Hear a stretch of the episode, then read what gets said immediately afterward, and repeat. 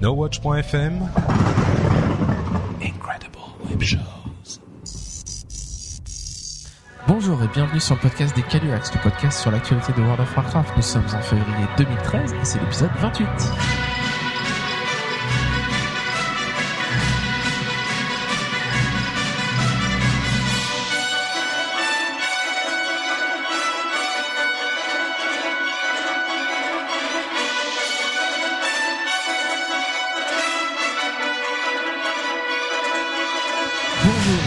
Sur le podcast des le podcast sur l'actualité de World of Warcraft. Et c'est reparti pour un épisode euh, un peu classique et non pas classique parce que nous ne sommes que quatre autour de la table aujourd'hui. On a Caspip, Charis, Macraken, moi-même Gorger et Yuri n'est pas parmi nous aujourd'hui parce que Il est en train de se pauvre. transformer en zombie. il est en train d'être euh, de cracher tous ses poumons et d'avoir la fièvre, etc. Et voilà, il est complètement malade. Ouais, Euh, allez, ou quoi Macraken, Il là, est pas euh, malade, il nous aime plus.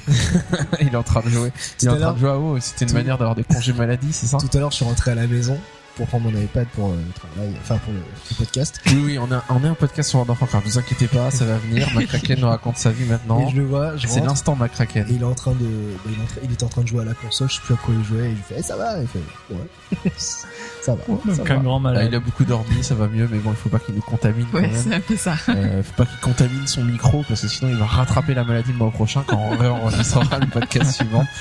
Donc voilà, on est que quatre et du coup on s'est dit qu'on allait faire un podcast un peu particulier parce que comme on vous en avait parlé le mois dernier, on a prévu de parler du lore et bien sûr Caspip ne faisant pas les choses à moitié avait prévu de faire une, une partie lore sur les chaînes etc pour nous expliquer un peu les enjeux du patch 5.2 et bien sûr il nous a sorti euh, une dizaine de pages de lore euh, super intéressant sur la Pandarie etc donc voilà ce mois-ci thème du mois sur le lore euh, pas de partie boss parce que c'est du lore encore, donc on va se focaliser sur le lore en thème du mois et pas de partie au faible puisque Yori n'est pas là.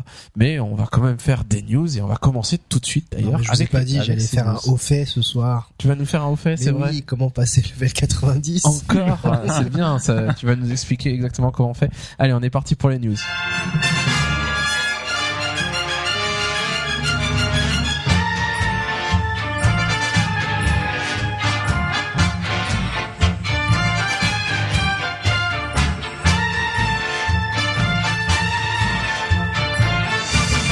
Comme d'habitude, on vous a sélectionné un certain nombre de news ce mois-ci, quatre pour être précis, euh, puisqu'on est quatre, forcément, on en fait une chacun. Bon, ça veut dire beaucoup de news en vrac finalement, parce que faut les faire tenir toutes les news qu'on a en, en quatre, euh, quatre news. Euh, mais on va commencer avec la news la plus excitante du mois pour moi, peut-être même la plus excitante de l'année. C'est du teasing. C'est cette news, il n'y aura rien d'intéressant dans cette news, mais Charis va nous dire pourquoi c'est la news la plus excitante de l'année. Alors c'est une news qui parle d'un tweet de Ghostcrawler, euh, d'une question qu'on lui a posée. Donc euh, le petit frère de Kenny Reeves, donc Ricky, de son petit nom. bon, je sais pas si c'est un lien. Donc Ricky Reeves, euh, un, un, un joueur de haut lambda, qui demande. qui demande à Ghostcrawler. Euh, en gros, il lui dit voilà, à Wrath of the Lich King, on a eu la recherche de donjons, qui a été une fonctionnalité extrêmement importante parce qu'elle a, a changé la manière de jouer en donjon. Euh, ensuite, à Cataclysme, on a eu le Red Finder, qui a du coup révolutionné Changer notre manière de jouer en raid. exactement ce que j'allais dire. Euh, mais donc qui a à nouveau euh, ajouté une fonctionnalité euh, bah, qui a eu quand même une- un grand impact, euh, un grand impact notamment sur euh, des personnes qui n'avaient pas de guild pour aider, etc. On en a parlé plusieurs fois. Et du coup, bah, il pose bien sûr la question à Mist of Pandaria, ah, quelle sera la fonctionnalité épique qui va transformer le jeu? Là, Quelque chose qui change notre manière de nous déplacer. Un skate. bon là, on a déjà l'overboard. un overboard dans World of Warcraft. Donc Et- du coup, il lui pose cette question. overboard. Et, euh, et du coup, là, la réponse de Ghostcrawler, Ghostcrawler est intéressante dans le sens où voilà, il pourrait répondre euh, bah rien ou euh, peut rien vous on- dire. Voilà. Peut-être, oui. Bon, on a Peut-être. plusieurs choses en réserve. Oui, voilà, il pourrait y avoir. Mais il a juste répondu. On ne l'a pas encore annoncé. Ouh, ça j'adore. j'adore. Donc- il a dit, il a pas dit, euh, oui, on a peut-être des choses en réserve, oui, machin. Il a dit, ouais, on a un truc qui déchire pour cette extension. On l'a pas encore annoncé. Vous inquiétez pas, ça va venir. Donc, il a confiance euh, qu'il y a un gros truc qui va arriver et qui va changer notre Ouais. vision Moi, je intersidérale de World of Warcraft pour La recherche jamais. combat de mascotte. La recherche de combat de mascotte. Ah, ça a changé Génial. mon gameplay, Ça ça, va changer sûr. ma vie.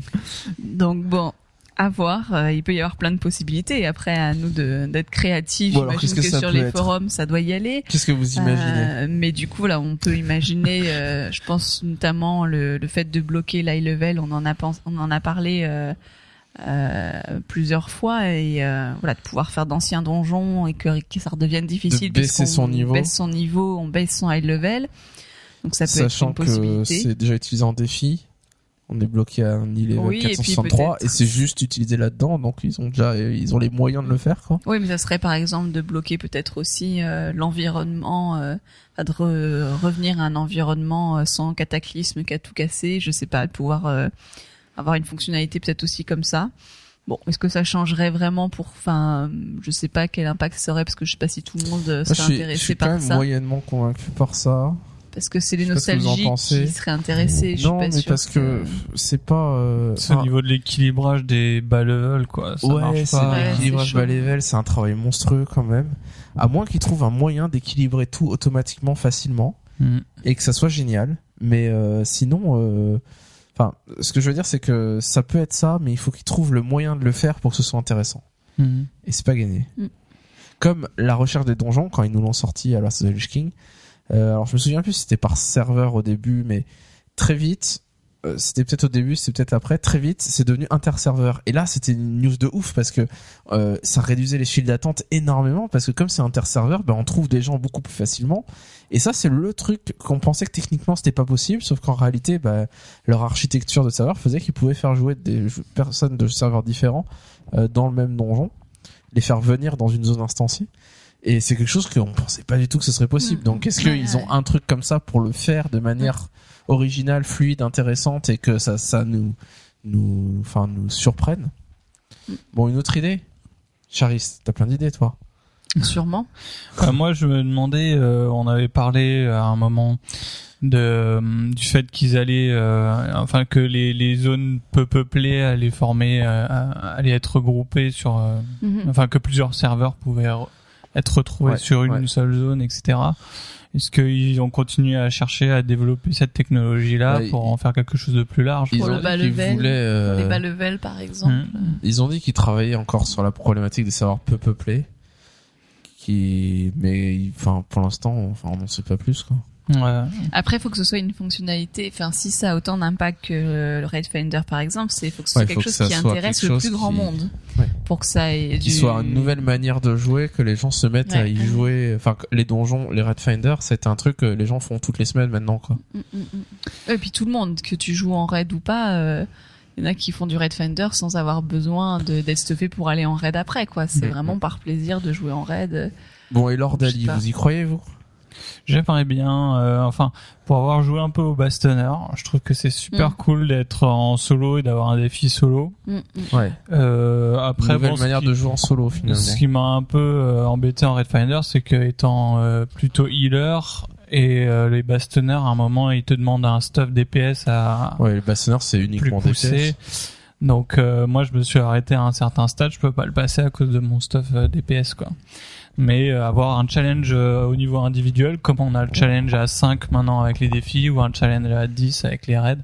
Mais imaginez des, des scénarios Avec- des PNJ qui nous aident, où on endosse un rôle dès le début. Il y a des scénarios où il faut être tank, des scénarios où il faut être DPS, des scénarios où il faut être heal, avec des hauts faits, avec des récompenses, avec des loots, avec de la difficulté, Mhm. avec des un timer où plus on le fait vite et il y a un classement euh, au niveau du serveur des meilleurs temps et plus on gagne des médailles, voire on gagne des loots si on a une médaille d'or, une médaille d'argent, des trucs vraiment euh, qui soient motivants, stimulants euh, et qu'il faille faire des crowd control, qu'il faille faire des choses, voire là j'exagère peut-être, c'est peut-être un Ah, peu abusé, mais voire par même, hein. classe.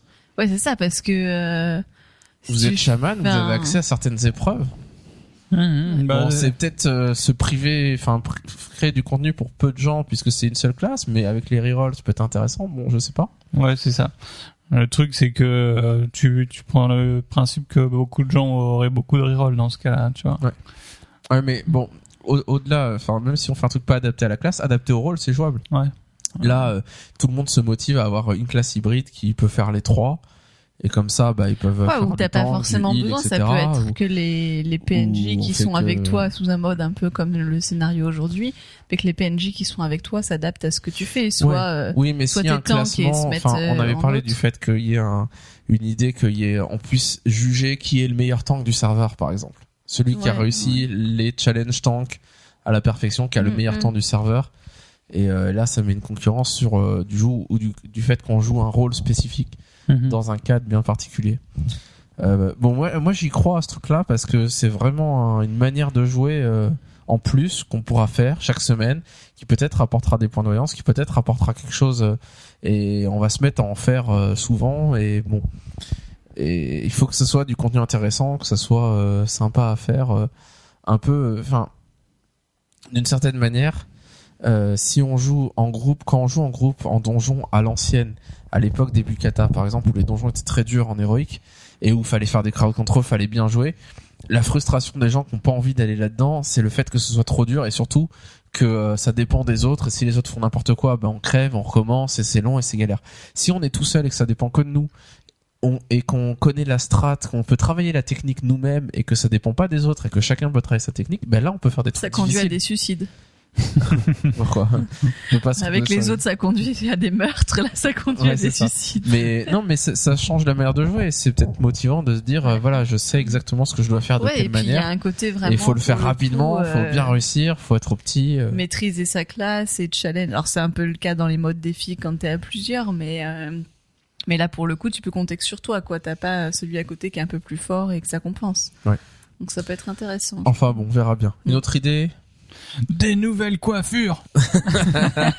La fonctionnalité nouvelle danse, les nouvelles danses promises, on les un, veut. un moteur physique. Avec la coiffure qui du coup euh, Ah bah, ouais. tombe et À en- coréenne, en temps réel. euh. Avec des mini-jupes, ouais. Waouh Bon, bon voilà, bon, on- moi j'ai hâte de voir ce que c'est et j'espère que ça va être un truc euh, euh, très intéressant qui va nous faire rêver un petit peu, même si après on se dira peut-être bon, c'est pas si bien que ça, mais euh, que ça nous fasse rêver. Euh, alors, allons-y pour les news en vrac. Euh, qui c'est qui commence? C'est moi. Alors, quelques news. Alors, si vous avez des rerolls, vous avez remarqué que c'est très très long et difficile d'avoir son main actif et en même temps de restuffer un reroll. Eh bien, à la 5.2, euh, Blizzard va un peu relâcher le- les taux en nous donnant euh, des, petits bonus, des petits boosts. Commençons par euh, bien sûr les réputations, puisque maintenant actuellement euh, il faut pour, pour avoir accès à du stuff, des points de vaillance, il faut débloquer toutes les réputations. C'est long, c'est à travers seulement les les quêtes journalières. Et bien maintenant dans dans votre premier donjon de la journée, Donc à partir de la 5.2, à partir de la 5.2, voilà. Euh, vous aurez le choix en fait de faire monter, de donner un bonus euh, de, alors c'est 500, 750 points. 750 il me semble, mais je t'avouerai que j'ai regardé ça d'un œil distrait parce que sur le PTR, de toute façon, ça peut tellement changer du jour au lendemain qu'il faudra attendre le jour de la release pour vraiment savoir combien de points de réputation ça donne. Voilà, mais pour avoir un petit 750 fourchette, actuellement. disons 750, on verra à la release, euh, à la réputation de votre choix. Ce qui est quand même énorme. Ce qui est énorme, puisque si vous en faites une par jour, ça va monter très vite euh, et débloquer en fait les stuffs de vaillance de toutes les réputations assez rapidement finalement. Surtout que à partir de révéré, vous pouvez multiplier par deux euh, Donc, si votre ça gain. s'applique, ouais, c'est 1500 par jour. Voilà. Révéré exalté, euh, vous faites votre votre instance. Euh, Il y a un bonus sur le scénario aussi qui doit être plus faible, peut-être 300, 350. Et est-ce 400. qu'on peut associer les quêtes Euh, journalières et le et on fait les quêtes journalières en plus derrière, on va se faire 4000 Ouais, points euh, d'un coup quoi. coup. Donc euh, en 5 jours, on bien, hein. fait révérer exalté quoi. Donc voilà une bouffée d'air pour vos rerolls. Ça va être le bonheur. Moi, même Pour les main, mains hein, il qu'on a besoin. Vous, les mains, ouais. hein. C'est vrai moi aussi.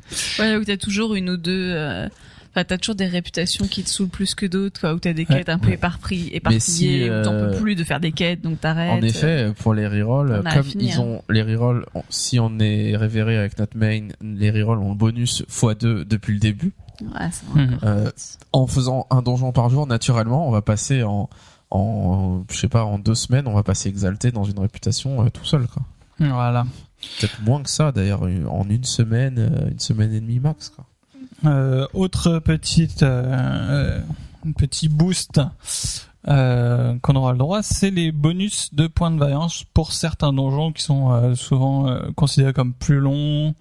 Je parle du siège du temple de Niuzao, euh, Scolomance, le monastère des Pandachan, Ah, horrible. Le monastère des Pandachan, sont quand je vois un que peu plus ça, long que la moyenne. ouais. Qu'est-ce que c'est long, cela Et également euh, certains scénarios. Alors les bonus de points de vaillance varient entre euh, plus 5 et plus 15 points euh, de vaillance par donjon. Euh, également un petit boost du côté des Red Finder parce que parce que pourquoi? Parce qu'il y a que des noobs en Red Finder. non, je, je, je suis méchant, mais non, bon. non, mais c'est bon. c'est- le, De le- toute façon, le sens de la news va quand même de pour toute dire façon, ça. quoi. on est tous noob en, en Red Finder. On sait pas pourquoi. Dès qu'on rentre là-dedans, tout d'un coup, tout le monde fait n'importe quoi. Parce que euh, tout le monde se dit que c'est super simple, donc tout le monde tout glande. le monde me beurre. Et de toute façon, si tu demandes une strat, tu te fais insulter. Si tu demandes une strat, tout le monde se rend compte que personne la principe, connaît et tout le monde euh, quitte. c'est ça. Il y a- il y a le petit kiki qui attend, il fait, bah, il y a pas de strat. Il n'y a pas de strat, tu tapes.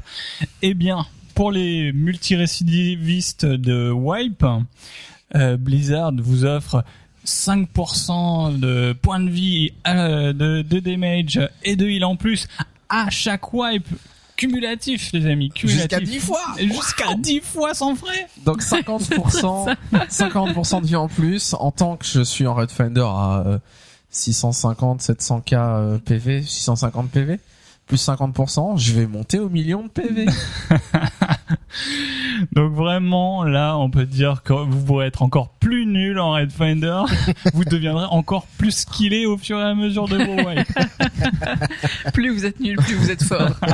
c'est quand même nul, fort, c'est bon ça. Et bien sûr, attention, faut pas rigoler. Bizarre, c'est dit attends, mais en fait, il y a peut-être des Red Finder qui vont se, se coordonner pour wiper euh, 10 fois euh, dès le début et puis être euh, buffé un max et foncer jusqu'à la fin. Eh bien non, non, non. Il y aura des mécanismes quand même pour voir si vous êtes un petit peu honnête et que vous avez quand même fait un effort avant de wipe. Voilà. Euh, dernier petite euh, news qui va dans le sens justement des de vos rerolls et etc. Ce sont les, les anciens raids, euh, donc les, les raids actuels, euh, le caveau, euh, la terrasse, le cœur de la peur, qui seront nerfés euh, de 10%. Voilà, donc ça nous permettra euh, pour euh, pour restuffer euh, avec les euh, le, le, le l'e-level actuel Mm. De, de le faire plus rapidement s'il y a les guildes qui sont un peu en retard euh, ou qui n'ont pas encore fini la terrasse Je pense euh, qu'on va en avoir besoin pour aller faire la terrasse. ça nous aidera à, Voilà. à- à- à re- retrouver euh, les marques du, du 5.2 voilà Exactement. Euh, McCracken, c'était toi encore quelques news? Ouais, alors, attention. attention. Attention, McCracken vous informe. Euh, donc, euh, comme euh, chaque page, il y a toujours la conversion des points. Donc, euh, notamment, euh, la, mo- enfin, pardon, les points, euh, je parle de monnaie. hein. Donc, euh, la- les points de veillance qui vont passer en points de justice et les points de conquérant qui vont passer en points d'honneur. Donc, la, le, la limite maximale, il me semble, c'est 4000 parce que euh, la limite de base, c'est 4000. 4000 de justice et 4000 4000 justice et 4000 d'honneur, voilà, c'est ça. Et euh, tout dépassement sera tout dépassement sera converti en PO. Tout dépassement sera euh, comment Sera puni. puni par la puni loi. par McCracken. Prison. Toi, Prison là, le t'as monde. 4005. Tu me PO d'amende. Voilà, ils gagneront, je sais plus combien c'est, c'est euh, un demi PO, enfin 50, 47 PA. C'est toujours le même euh, montant, hein, Ouais. euh, Mais 47 est-ce que c'est le PA bon par plan point. Bref, ce que Donc il faut économiser les points de vaillance Donc- pour les transférer et gagner des PO. justement, non. Pourquoi Malheureux, faites Mais pas ça. pourquoi Bah parce que Mais on va euh, gagner des PO. alors sur les forums, plein de gens disaient ça. Oui, je vais je vais économiser un Oh, max, je vais faire ça. tellement. Oh, je vais être trop riche, Je vais farmer pendant je vais 25 farmer les donjons pendant des heures avec tous mes rerolls pour avoir Et plein il y de a, points il y de a toujours il y a toujours la voix sage ou les voix sages qui arrivent qui fait bande de noobs. Ça c'est moi. Vous avez qu'à faire juste des quêtes journalières et vous gagnerez plus de PO que si vous y- que, que si vous faisiez euh, votre votre vos farmage de donjon, vos Ah, quand on calcule le farm de donjon, à 40 points de, de à justice 40 par points de euh, vaillance euh, par, euh, donjon, sachant que les points de justice, bah très vite on sera à 4000, donc euh, je sais pas ce qu'ils seront bloqués quoi. Non, c'est pas rentable. c'est pas rentable du tout. À la 5.2, euh, il y aura la fin de l'amélioration d'objets euh, d'objets. Du moins au début, et euh, probablement que euh, l'amélioration viendra au 5.3, au patch 5.3. Ouais, donc euh, voilà, euh, gros mea culpa sur, euh, mais qui n'est pas notre faute sur le mois dernier où on a dit que l'amélioration d'objets serait pas disponible pour le pour le raid du 5.2, mais serait disponible pour les anciens raids. On pourra toujours améliorer nos anciens objets. Le lendemain de l'enregistrement du podcast, Ghostcrawler a dit, euh, a précisé, comme personne n'avait compris apparemment sur les forums, de dire non, non, l'amélioration d'objets c'est fini, fini au 5.2. On pourra plus plus le faire sur aucun objet jusqu'à ce que ça revienne, peut-être 5.3, peut-être avant, on sait pas trop. quoi. Donc voilà, j'étais dégoûté quand on a vu que quand la news est tombée le lendemain, alors que dans le dernier épisode, si vous vous souvenez, j'ai repris Charis en disant non, mais ça sera encore disponible et j'ai insisté là-dessus. Alors qu'elle, elle s'obstinait à dire ça sera plus disponible, c'est je fini. m'obstinais pas, j'avais je la mais non, vérité, mais non. c'est tout. Et en fait, elle, elle avait compris. Je connais bien Ghostcrawler. Du gros bien. Et, la, et ma dernière news, pardon, c'est qu'il y aura des nouvelles breloques. Euh, donc euh, vous savez que ce système les breloques euh, moi je m'en suis jamais servi parce que j'ai jamais trop compris mais en gros euh, C'est compliqué, hein. C'est pour ça que t'as du mal à te stuffer. c'est ça non mais en fait on m'a dit t'inquiète pas avec les breloques t'auras un pourcentage de bonus pour avoir le stuff j'ai utilisé le truc j'ai rien eu j'ai fait bon bah, ok ça sert à rien c'est inutile bref Alors McCracken a utilisé ses breloques, utilisé, utilisé, et il nous disait à chaque fois, à chaque fois que j'ouvre le sac, j'espère que je vais avoir un loot. Et il y en a jamais. Mec, les loots ils sont pas dans les sacs. Oui, si t'as un sac, c'est de toute façon t'as pas de loot. un jour je l'ai compris mais trop tard Bref, il y aura des nouvelles breloques, donc on n'en aura pas besoin de stocker les breloques d'or, euh, pardon, je dis d'or, mais c'est euh, Oui, les jaune, jaunes quoi. les breloques jaunes pour euh, pour farmer le, le, le prochain les prochains raids, Ça etc. sert à rien, on pourra pas les utiliser dans le nouveau raid. Dans le nouveau raid. Mais par contre, vous pouvez euh, comment dire euh, stacker, stocker, Accumuler. accumuler les euh, les breloques gris pour pouvoir euh, notamment. Alors comment ça va se passer, c'est que euh, avec les breloques gris, vous achetez des, enfin vous achetez, vous les euh, convertissez par semaine pour en avoir trois. Ouais, Si ça, si je me souviens- hebdomadaire. 90 euh, argent fait 3 or. 90 euh, breloques 90 grises pour avoir trois or. pour avoir 3 or. Donc voilà, trois par semaine. Donc maintenant, ça sera trois Éventuellement, nouvelles qui s'appellent euh, des- machin du Mogu, je sais plus quoi. Garder des, Ouais, des, breloques d'argent dispo pour que quand le nouveau patch sort, vous puissiez transformer semaine, non pas en or, mais transformer déjà en suivant. Oui, quoi. mais par contre, si on fait les, enfin, si on fait les, comment dire, les, les, les quêtes les journalières, journalières, oui, euh, ça monte. ça monte euh, Ça naturellement. monte. Alors, au passage, je crois qu'on en a pas parlé le mois dernier. Vous savez combien on peut en cumuler au maximum de ces breloques Il me semble que tu nous avais dit 90 000, je crois, non? Non, Non. c'est plus que Plus. ça. Un million Non, un million. Un million, c'est ça, ouais. il, y a, il y a le total et il y a, il y a marqué le total, enfin slash un million. On peut avoir jusqu'à un million Bon, de je peux vous dire la vérité, euh, Yuri, Euh, il en est à inférieur. 50 000. 50 000. Non, c'est pas vrai. Bon, comme il est million, pas là, j'en profite pour dire que c'est un gros farmer. de quêtes journalières. Tant que tu finisses, euh, il y a Je déjà sais la pas si c'est possible, je hein. crois, mais- Ouais, ça fait Je sais pas si c'est possible, ça fait quand même beaucoup cher autant 50 auditeur, 100 dire 000, que tu- 200 000, Tu les transformes jamais. Je vous lance le Euh, défi de le faire Oui, et de le screenshot et de le mettre les liens. c'est comme les défis Iron Man. ça sera photoshopé. défi 1 million. Et ben voilà, je vous lance le défi breloque Photoshopé, je te le fais. photoshopé. Euh, allez, quatrième news et dernière, euh, je vais vous parler un peu de la manière, enfin Blizzard s'est exprimé sur la manière dont l'île, comment ça s'appelle, l'île du tonnerre, c'est ça, euh, va se Euh, débloquer. ouais, ouais. Et donc vous savez qu'il y a un certain nombre d'étapes avec une sorte d'effort de guerre général par serveur, où, euh, où les étapes ne se feront pas en même temps selon le serveur et selon la progression sur l'île. Euh, donc en gros, euh, ce qui s'est passé, c'est que Blizzard a expliqué comment vont se passer les étapes sur le PTR. Et, euh, et donc forcément, le, le temps est fixe sur le PTR, c'est tous les 4, 4 jours, 3 jours que, que les étapes se débloquent. Il y a cinq étapes.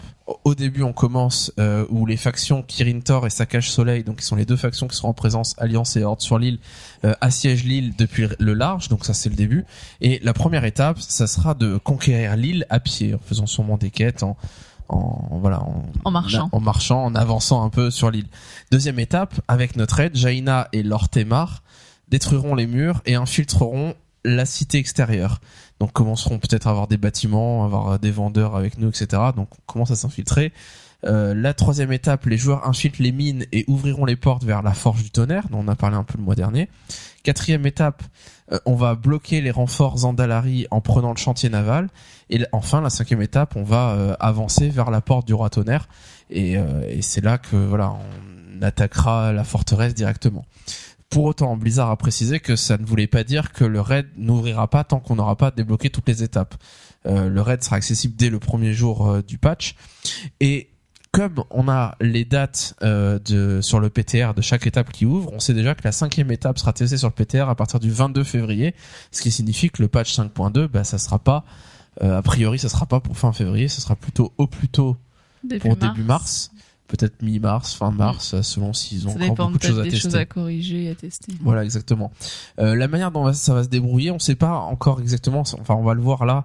Il y aura des quêtes journalières à faire, il y aura peut-être des objets à rapporter. On sait pas exactement ce qui, enfin, comment ça va se dérouler. Ce qui est sûr, c'est que ils ont dit que c'était un event du type euh, de l'ouverture des portes d'Ankiraj, où c'est vraiment euh, quelque chose qui se passe pour le serveur, où les, les étapes se débloquent pour le serveur et pas pour chaque personne comme à l'époque du front du magma euh, à Cataclysme.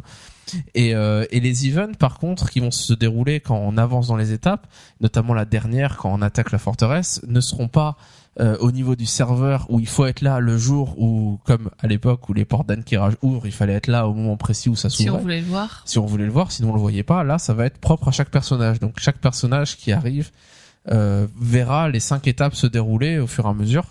Euh, et s'il est en retard et qu'il arrive dans trois mois, bah, il y a, Blizzard a dit qu'ils avaient fait, à moyen. du pour qu'on moment, puisse tout euh, voir, à même. partir du moment où le serveur aura terminé, Voilà, à l'étape, les étapes seront accessibles et on pourra y euh, participer. voilà, c'est ça, les étapes seront, même quelqu'un qui arriverait plus tard étape à euh, ou qui aurait raté une étape euh, pourrait rattraper euh, individuellement Oui. et voir progressivement pour que ça fasse pas, euh, t'arrives, tout est fini. Euh, si t'étais pas là, euh, que tu puisses le vivre quand même, ce qui est pas mal, je trouve. Oui. Oui. Bah oui, heureusement.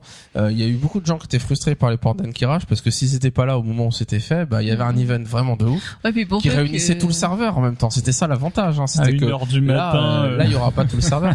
Et il y avait des gens à l'époque qui avaient pris en otage le truc en disant, en annonçant qu'ils allaient faire l'ouverture des portes du serveur à tel jour, qu'ils avaient euh, l'objet qu'il fallait, fallait, etc. ouais. là, là, là, et que l'effort de guerre était terminé, qu'ils allaient le faire, et qu'ils l'ont fait avant, en douce. ah ouais, Et donc les portes se sont ouvertes sans que euh, peur que le serveur avec les gens qui attendaient, ils avaient annoncé, ils allaient venir à ce moment-là et quand et du jour au lendemain, bah voilà, ah c'est déjà fait. Bah ouais, ils l'ont fait euh, leur guild, ils étaient 15, euh, voilà, ils l'ont fait dans leur coin tranquille et Ouais, ils ont ils ont ils ont piégé tout le serveur finalement en otage. Ça avait un peu râlé à l'époque. Bah, tu m'étonnes. En même temps, là, on perd le côté euh, massif de euh, tout le monde euh, qui assiste. Alors peut-être que si on veut le vivre de manière un peu plus intense, bah, faudra être là au moment où notre serveur débloque une étape. Si on y va à ce moment-là, bah, on sera avec tout le monde, tous les gens qui sont un peu euh, réguliers, et ce sera peut-être une expérience un peu plus intéressante. Euh, voilà, on en a fini avec les news. On parle maintenant au. Euh, attends, avant, tu, est-ce que tu as dit, non, non, tu as dit donc que sur le PTA, ça se terminait le 22 février et donc on pouvait attendre euh, au moins jusqu'en mars. Et oui, et tu n'as pas écouté parce que j'en ai parlé et j'ai expliqué tout ça. Donc en effet, euh, le patch, voilà, on a le temps, on a le temps, euh, on a le temps. euh, en gros, moi j'espérais fin février, euh, sérieusement, mais clairement, ça sera Ouais. pour mars. quoi. Mars. On passe maintenant au thème du mois et c'est ce mois-ci, on va parler de l'or.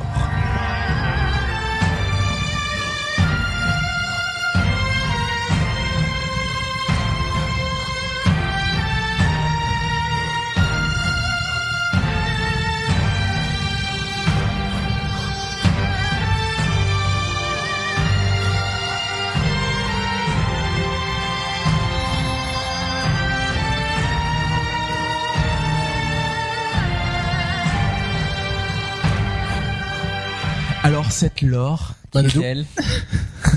Laure Manodou, oui. En Manodou. La blague à peine préparée. bon, c'est très mauvais. Euh, On a un truc sur les blagues de nom aujourd'hui quand Ouais, même. ouais, Après Reeves, Reeves. Laure Manodou, c'est le podcast des célébrités. Alors oui, euh, Caspip, vous avez promis qu'il vous parlerait de l'or ce mois-ci. Et ce n'est pas que ce mois-ci qui va nous parler de l'or, puisque l'année prochaine, euh, l'année prochaine, oui, on devient un podcast annuel. Non, le mois prochain, euh, nous allons avoir une deuxième partie l'or, puisqu'on aura la suite, parce que forcément 10 pages de l'or euh, que Caspip nous a pondu, ben, on va mettre le long. temps avant de le consommer, donc on fera euh, donc ce mois-ci, le mois prochain on fait du lore. Et avant de commencer un peu euh, nos, nos explications, euh, on voulait juste prendre le temps de dire que Caspip, Ouais, alors t'as juste des, pour, des précisions à, à donner avant qu'on se fasse euh, flame sur les forums. voilà, pour euh, calmer certains esprits, euh, moi toutes mes sources, j'ai sorti de Millennium, WoW Insider, Wopedia, Wiki Warcraft. Euh, j'ai noté que certaines se contredisaient, C'est certaines embêtant ça. Certaines euh, étaient plus dans la spéculation et maintenant que le 5.2 est sur le PTR, on a de nouvelles informations qui parfois changent complètement. Donc si vous entendez des trucs euh, qui, qui vous Qui vous hérissent les qui poils. vous hérissent les poils ou que vous ne saviez pas, Remettez-vous en question. voilà. non, euh, c'est pas moi qui l'ai inventé, c'est écrit quelque part. Et Alors en euh, effet, de toute façon, l'histoire de WoW est tellement mouvante et, euh, et Chris Metzen et puis son ami qui, je sais plus comment il s'appelle, qui bosse avec lui, écrivent tout le temps, tout le temps, tout le temps des nouvelles choses que forcément on a des trucs anciennes qui se contredisent. Euh, on a, on a eu cette, euh, cette, euh, comment on dit. euh, on a cette sorte de, de croyance presque religieuse que Chris Metzen a tout en tête et que euh, rien ne se contredit. En réalité, ça se contredit tout le temps, puisque à un moment, il y a des gens dans le jeu qui te disent des choses, on va en voir quelques-unes d'ailleurs, qui disent des choses sur euh, des personnages, on sait que leur origine vient peut-être de là, et puis tout d'un coup, bah ça y est, ils développent le background, et là, tout d'un coup, c'est ah mais non, mais bien sûr, on est au courant d'où ils viennent, ils viennent de là, ça n'a rien à voir, etc. Bah oui, parce qu'on a on crée au fur et à mesure que l'histoire avance. C'est simple, pensez au mec au t-shirt rouge. Ouais, c'est ça, le the Red Short Guys. guy, ouais. Euh, Mais sache, casse-pipe, que si jamais tu fais une erreur, j'irai cracher sur ta tombe. Voilà, le troll est de sortie. Euh, autre chose, si vous voulez pas être spoilé du tout sur l'histoire de 5.2, attention, il va y avoir du spoil. Même si euh, c'est pas, moi j'ai pas l'impression que c'est beaucoup de spoil parce qu'on va pas vous raconter, euh, enfin on sait pas ce qui On se va passe, plus mais parler de l'origine. c'est vrai qu'on va euh, parler des origines de euh, de Lei Shen, les origines des Mogu, des Mantides, d'un peu toutes les toutes les races de la Pandarie et de l'histoire de la Pandarie. Mais on va pas vous dire qu'est-ce qui va se passer euh, au raid, euh, on etc. vous racontera Donc, pas ce qui va se passer. On si vous ne lisez pas vos quêtes, cette partie est pour c'est vous. parti, exactement. Donc toi qui ne veux pas être spolié, tu peux sauter de 31 minutes. 31 minutes à à peu près euh, 1h10, 1h20. Tu crois 30, 45 40. minutes, une heure, une heure de l'or. Non, non, on va essayer d'aller vite. Alors on est parti. On y va. C'est moi qui vais commencer et on va commencer par vous parler un peu des titans et des dieux très anciens et donc du tout début de World of. Warcraft. On part du commencement. Casse-pipe, quand il demande de faire une partie sur Lei Shen et de raconter d'où il vient, il commence au début. Il Au y avait les titans. Le premier jour.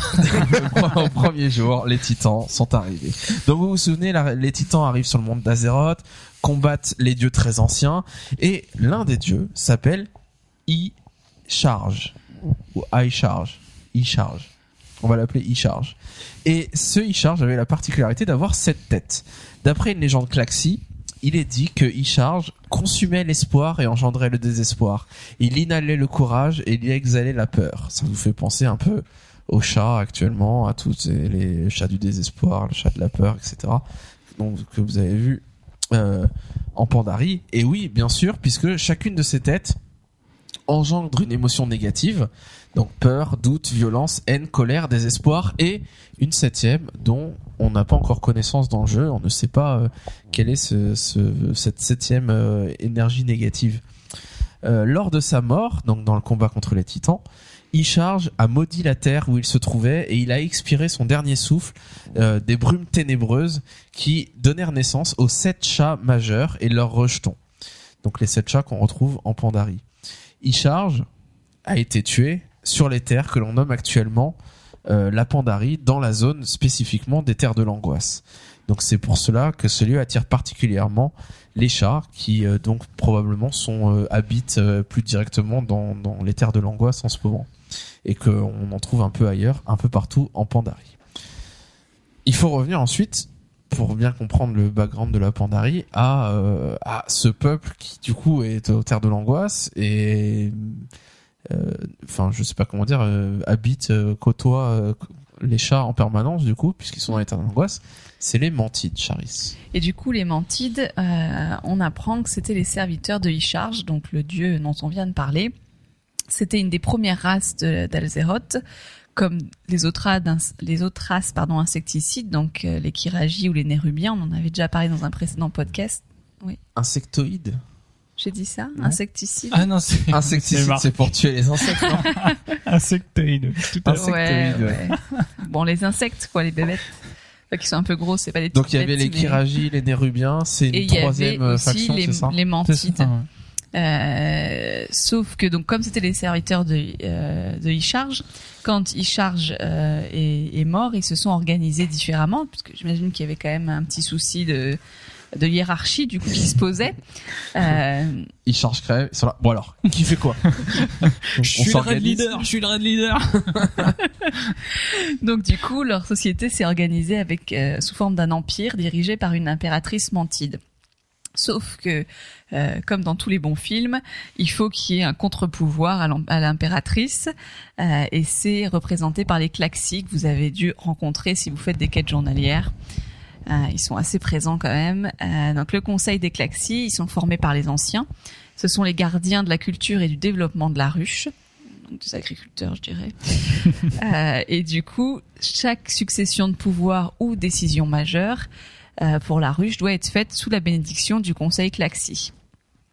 Et également euh, une autre euh, une autre catégorie des mantides, enfin une autre je vais dire classification, mais c'est pas ça le terme. euh, Peut-être une caste. Une caste, oui, ouais. voilà, merci. Une autre caste, euh, ça correspond bien. à- C'est la caste des parangons. Euh, ça se définit par lorsqu'un mantide en fait accomplit des actes exceptionnels pour la ruche, il devient un champion mantide et il reçoit le titre de parangon. Certains parangons sont maîtres de guerre ou assassins ou grands alchimistes ou ingénieurs, etc. en fonction des, des exploits qu'ils ont accomplis. En temps de paix, les parangons sont préservés dans l'ambre pour suivre, euh, pour survivre aux générations. Donc ça, on, le- on le s- comprend aussi quand on fait les quêtes euh, assez facilement. Donc c'est les mecs qu'on libère euh, on au fur et à des quêtes et quand Et on monte la réputation, on en libère régulièrement. Voilà. Euh, et on, on apprend également que du coup certains parangons ont vécu avant la grande fracture, donc certains sont quand même extrêmement anciens. Euh, mais vu que il y en a pas besoin quand c'est en temps de paix, puisque c'est des personnes qui ont fait des exploits exceptionnels, donc qui ont une, des capacités exceptionnelles, donc du coup en temps de paix on les on les garde au chaud ou au froid, je sais pas comment c'est dans l'ambre en fait, Euh, mais euh, et on les libère que quand le conseil donc le conseil des Klaxis a un besoin extrême concernant la survie de la ruche. C'est exactement ce qui se passe euh, au- au- dans, dans toute la partie avec les Klaxis, euh, toutes les quêtes journalières ou les quêtes avant, où, euh, où on va les, les libérer pour euh, pour survivre, enfin pour pour le lore en fait, hein, pour la suite du lore. On a également euh, dans les mantides les Kunchung que vous avez dû rencontrer parce qu'ils sont difficiles de pas les voir. Kunchong. Les Kunchung. Et Kunchong. Ouais, c'est- C'est des cochons. C'est des C'est cochons. des cochons, mantides, quoi. En mantide, c'est un cochon. Oh, ça ressemble pas tellement quand même. Mais Donc si, c'est des, faut des mettre l'accent. Dit Kunchong, moi. Kunchong. Ouais, les cochons, quoi. Donc les énormes colosses mantides. Euh, les plus célèbres sont Rhaegon qui attaque la porte du soleil levant, donc euh, dans l'instance qui porte le même nom. Souvenez la- le boss de fin de l'instance qu'il faut sauter dessus, aller tuer euh, sa défense de devant là et après le tuer. Et également Garalon qui est le troisième boss du raid Cœur de la peur que vous avez dû également croiser au moins en Red Finder. Donc les mantides euh, vouent un véritable culte au Kunchung euh, parce qu'ils ont une force de destruction impressionnante et également euh, parce que ils sécrètent une ambre colorée qui est sûrement nécessaire pour plein de C'est des choses. daggers, quoi. C'est des. Alors, ben, toute la société mantide est basée sur l'ambre, comme vous l'avez vu, Ouais. toutes leurs architectures. Et il faut savoir que c'est un peuple qui utilise euh, tous les hum, phénomènes sonores également. Vous vous souvenez certains boss qui Mhm. euh, ont beaucoup d'effets de son. Et l'ambre répercute le son en fait et ça leur sert de moyen de communication aussi pour euh, répercuter des messages. Voilà, donc ils sont d'autant plus précieux. Donc ils sont, donc on a dit l'arme ultime de la ruche, mais ils sont également, euh, c'est également qui définissent les cycles migratoires et aussi les cycles de naissance des mantides. C'est-à-dire que quand l'instinct des colosses les pousse à migrer, donc euh, à environ tous les 100 ans, c'est pas exactement. Alors en euh, fait, voilà, il y a deux versions. Euh, Il y a soit tous les 1000, soit tous les 100. Et vous pouvez Qui- taper sur Est-ce que, internet. est-ce qu'ils ont rajouté un zéro ou est-ce qu'il y en a un qui a oublié un zéro? C'est ça la question. Voilà, vous pouvez, j'ai tapé sur internet cycle des mantides 1000 ans et alors je vois sur toutes les tous les liens il y a c'est tous les 1000, tous les 100, tous les 100, tous les 1000, tous les 1000, tous les 100 et il y a genre euh, 50-50. Bon, Personne moi je vote 1000. ça fait plus euh, massif, c'est un truc de ouf, tu voilà, vois, tous les c'est 1000 ans. c'est l'or quoi, c'est voilà, épique. c'est- épique, quoi. tous les 1000 ans. C'est tous les revient 1000 ans et c'est maintenant. Enfin, en tout cas, tous les temps de temps, tout d'un coup, ils, euh, ils ont un instinct de destruction en partie. Donc tout d'un coup, ils parcourent la Pandarie, ils détruisent tout sur leur passage, euh, tout ce qui fait obstacle, donc tout ce qui croise, en gros. Et euh, les Mantides considèrent cette migration comme un oracle, leur révélant où ils doivent rebâtir pour prospérer. La ruche se réinstalle alors dans le sillon de, ruines, de ruines, pardon, laissé par les Kunchung. Et c'est là, du coup, qu'ils décident où est-ce qu'ils vont se mettre. Donc tout ça, c'était en fait valable avant euh, la construction, euh, les constructions Mogu. Hein. Je vous parle bien de, de il y a très vraiment, longtemps, euh, euh, à- à- juste après la guerre des Titans, etc. Quoi. Ouais, c'est très vieux. Quoi.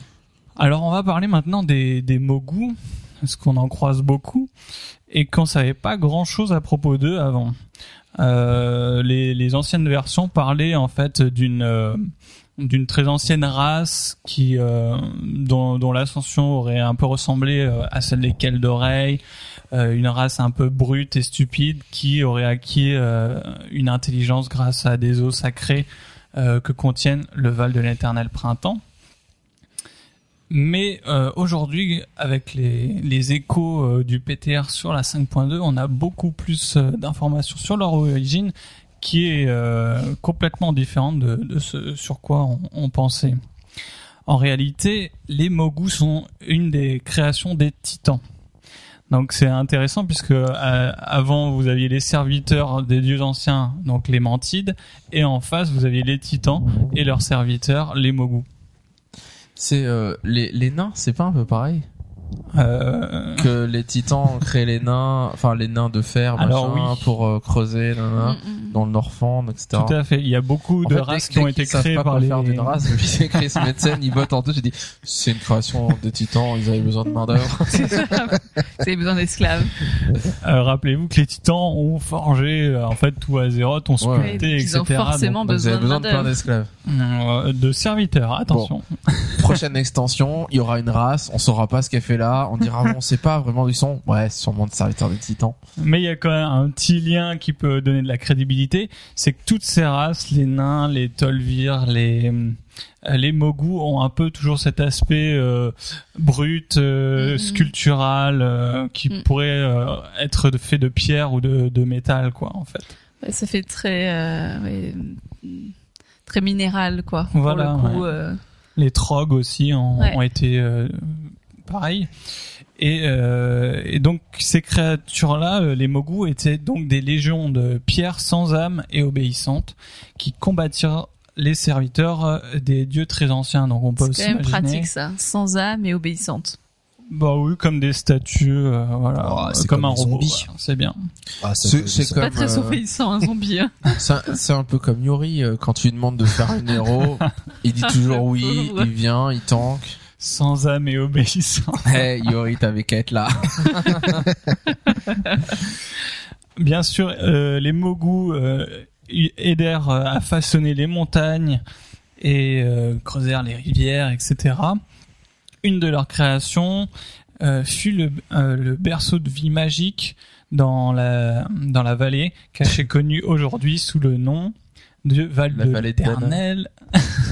vallée de l'Éternel printemps. printemps, d'accord. Et euh, d'ailleurs, là, dans, la dans la description de la terrasse printanière, vous voyez bien qu'il y aurait des eaux magiques, dans, euh, etc. On nous parle d'eau magique euh, capable justement de donner l'intelligence aux, aux races, aux espèces, bref. Pendant euh, de nombreux âges, les Mogu gardèrent le travail des titans. Avec la détermination de la pierre, ils se tenaient là en vigiles éternels. Jusqu'à jusqu'à la malédiction de la chair. On en avait déjà parlé ou pas? Non. Justement, c'est en lien direct avec ce qu'on vient de dire sur les nains, les trogs et les tolvir. C'est euh, cette malédiction euh, a déjà été référencée dans d'anciens contenus. Euh, c'est une malédiction qui avait été euh, lancée par les dieux très anciens justement à l'encontre des serviteurs des titans, leur donnant en fait la vie. Donc euh, transformant leur pierre ou leur métal en chair. Mais pourquoi on dit que c'est une malédiction, c'est qu'avec la mortalité vint également l'orgueil, la cupidité, la peur, la haine, enfin les, émotions négatives que la vie apporte également. Donc euh, les Mogu, euh, en prenant vie, ont, ont un peu été terrifiés. Ils ont essayé de trouver conseil auprès de leurs anciens maîtres, mais les titans étaient déjà partis. Et leurs anciens maîtres, silencieux, eh bien les Mogu commencèrent à, à s'affronter les uns les autres. Euh, des seigneurs s'élevèrent parmi eux, rassemblant leurs partisans et terrifiant par leur bataille les autres races mortelles. C'est-à-dire, il y avait aussi euh, les Jinyu, euh, les Ozen, etc.